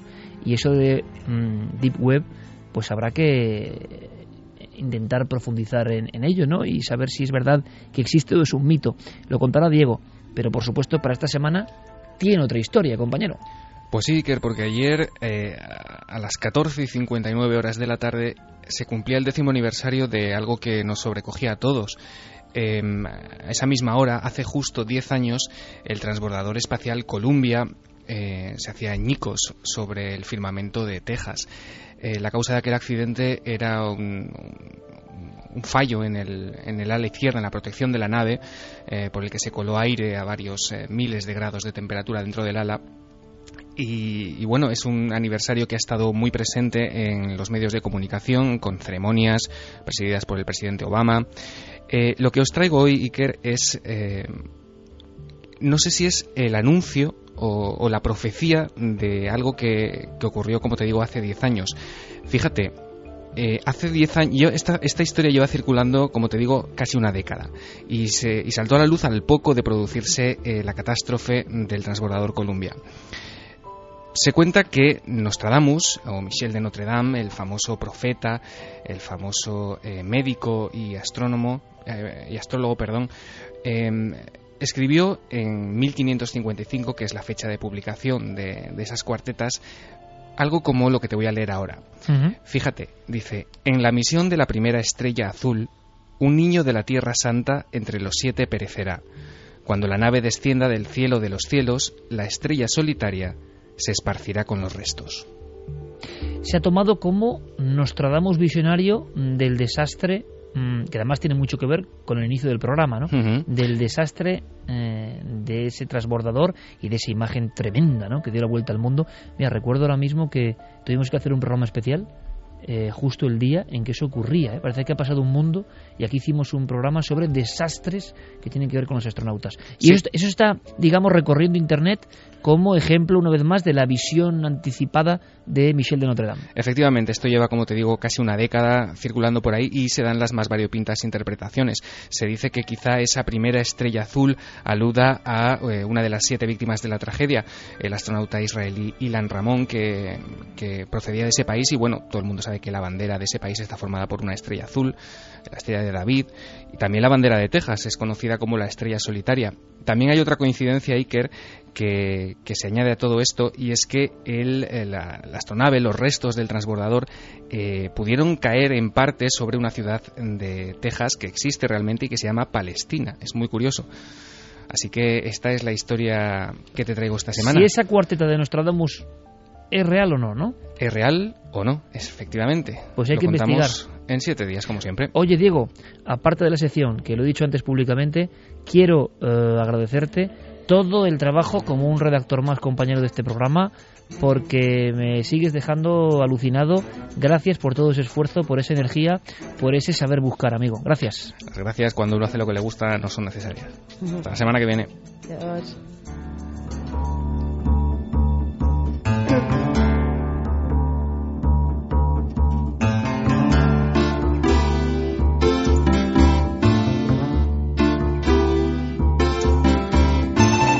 Rápidamente vamos con un hallazgo científico. Se ha hablado mucho del ADN, se ha hablado mucho eh, de transformaciones en lo más interno, en la doble hélice del ADN, y hace una semana se confirmaba que hay seres humanos que tienen un ADN muy especial con una doble doble hélice. Esto suena muy raro y era como una especie de utopía y ahora parece que va a ser una forma mm, precisa para entender algo que ocurre con nuestras células, a veces para mal, desgraciadamente, ¿no? que empiezan a replicarse sin control. Hemos querido saber algo más porque hay, desde el punto de vista de la nueva era, del crecimiento espiritual y poner toda la polémica y como se queráis, pero hay mucha gente que habla, y se hablaba en ciertas profecías, de un cambio a nivel celular del hombre. Puede ser una tontería o no, no lo sé, pero es curioso que estén pasando tantas cosas. Y en este momento, lo que parecía leyenda científica se confirma en las máximas revistas de este género de la genética. Hemos hablado con dos genetistas importantes. El primero es nuestro amigo eh, Juan Román, que nos habla de esa doble hélice al cuadrado. ¿Qué es eso? ¿Qué significa? ¿Lo tenemos todos? ¿Qué estudios van a hacerse a partir de ahora? Puede ser uno de los grandes hallazgos y coincide con el 60 aniversario del descubrimiento de la espiral de doble hélice que la descubre, ya lo sabéis todos, Francis Crick, uno de ellos, cre- creyendo absolutamente que la vida vino de fuera de la Tierra. Escuchamos. La idea es que eh, no se conocía mucho de la función de, estas estructuras eh, en la célula y cada vez eh, hay más conocimiento de que tienen una función en la regulación de nuestros organismos. Entonces, por ahora eh, es bastante desconocido, pero estos últimos artículos eh, lo que abren es toda la ventana a un nuevo campo de investigación sobre estas estructuras eh, en nuestro en nuestro cuerpo. Repito, era algo que parecía de la ciencia ficción, como hablábamos antes. Y ya es verdad, ya ocurre. El ADN y sus transformaciones. Hemos hablado también brevísimamente con el catedrático en genética, el profesor Jouvet. Muy recomendable su libro, por cierto, El manantial de la vida, hablando de todo lo que se está descubriendo con la genética y sobre todo un lema que me parece muy interesante. Si todo lo que se puede hacer, se debe hacer. Estamos en ese umbral, ¿no? entre el conocimiento, las posibilidades y lo que es ético y no. El profesor Jouvet también es uno de los alucinados de alguna manera en el buen sentido con este hallazgo que puede ser importante, ojalá aquí, ojalá aquí, escuchemos lo que dice, el inicio de la lucha definitiva contra algunas de las plagas que realmente azotan a la humanidad. Eh, es un descubrimiento interesante porque al aparecer en esas células ese tipo de estructuras en algunos lugares muy concretos, evidentemente solamente en algunos puntos de, los cromosomas, pues se supone que es lo que puede desencadenar el, el, digamos el, el desequilibrio eh, fisiológico que hace que las células empiezan a dividirse de una manera alocada y al final se conviertan en, un, en una especie de tumor, ¿no? Crecimiento. Entonces, el estudio es interesante porque si se confirma, que parece que sí, pues va a dar lugar a que se busquen nuevas terapias para mm, poder mm, parar ese, ese proceso, ese proceso de división celular, terapias para evitar, por lo tanto, que se formen tumores.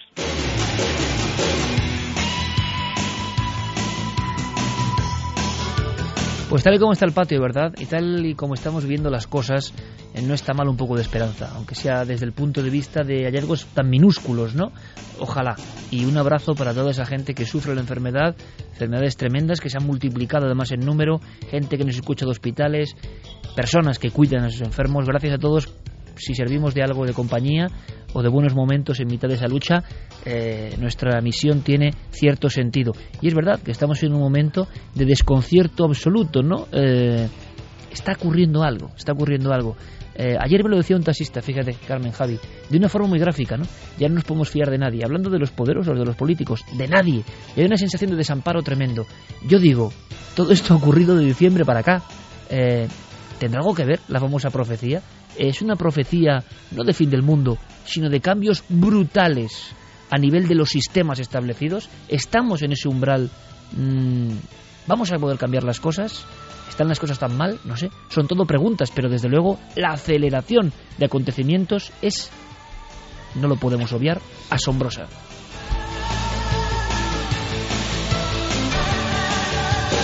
Bueno, pues nos piden bienvenida milenaria a un nuevo bebé que se llama Josep bueno. Eh, ha venido al mundo el día 30 de enero. Es un nuevo seguidor de la nave del misterio. Sus papis nos dicen Shiska y Santi que están ya en casa y se quieren acostumbrando a esta maravilla de la naturaleza, que él también escuchará esta noche. Vais a alucinar, Su ¿eh? primer Milenio 3. Vais Pues a nada, alucinar. La bienvenida milenaria está hecha. Vamos con los ganadores. Una de ellas es Virtudes Torres, que nos mandaba un relato sobre Laika. Te voy a leer apenas unos, eh, pues unos párrafos, porque es de una página, pero bueno, pequeñitos. Es como ella se imaginó cómo Laika tuvo que sufrir. Dice, los humanos engañaron a la gente diciendo que yo volvería de mi viaje espacial, pero eso no era posible. No tenía ni idea de cómo hacer para que regresara a la pequeña nave donde me habían metido. Al poco tiempo de mi viaje espacial noté un calor sofocante. Algo estaba saliendo mal. Me ahogaba, no podía respirar. No sabía qué era lo que había hecho para semejante castigo. Lloré, gemí, Mm, eh, sabía que los que me estaban vigilando me estaban oyendo, mis lamentos eran cada vez más fuertes, pensé que me bajarían, pero no fue así y el tiempo que duró esa tortura se me hizo interminable.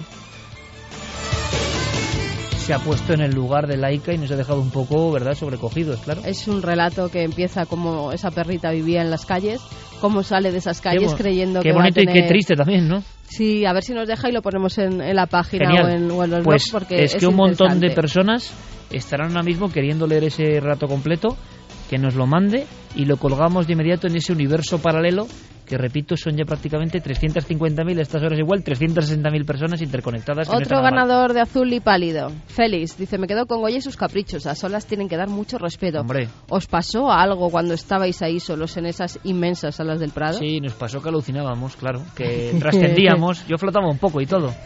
Y el último es para David Constantine, que dice todos esos países del este tienen ese folclore del no muerto. Cuando hace poco estuve en la exposición de Milenio me gustó la parte de los vampiros y la Dama de Hierro. Pues el último de los libros de Azul y Pálido, de Pablo Ríos, es para él.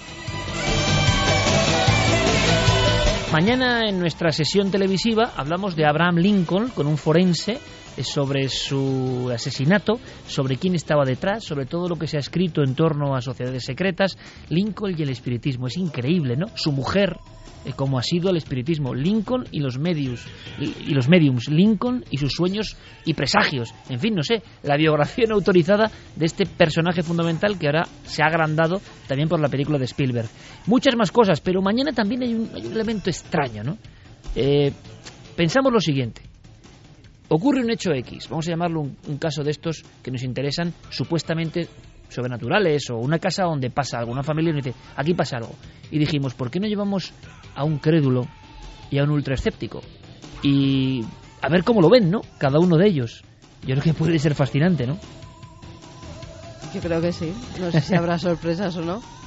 O cada uno se quedará con su teoría. O cada uno es un mundo, ¿no? Claro. Absolutamente, que es lo que vamos aprendiendo. Cada uno O ve uno lo que los quiere ver. atrae y otro hace que se vayan. Bueno, mañana yo, que creo que es bonito verlos colaborar además y, y, bueno, ver esa forma sana ¿no? de la palabra escéptica, porque José Manuel Nieves se ha prestado en todo momento a hacer esas eh, pruebas que incluso llegamos a encerrarlo en, la casa. Sí, sí, el director de ciencia de ABC y compañero de este equipo a nivel eh, de la nave del misterio, en esa casa. ¿Qué le pasó? Bueno, pues mañana en cuarto milenio, sobre las once y media, todos preparados. Fermín Agusti, gracias. Noel Calero, gracias. Javi, gracias como siempre. Gracias. Cammen, recupérate de ese resfriado. Sí, me voy a la camita. ¿Eh? Hemos tenido una semanita ahí un poco dura. Así que nada, felicidades a todos los que seguís peleando por vuestros objetivos y, por supuesto, que seáis muy dichosos esta semana. Un abrazo muy fuerte.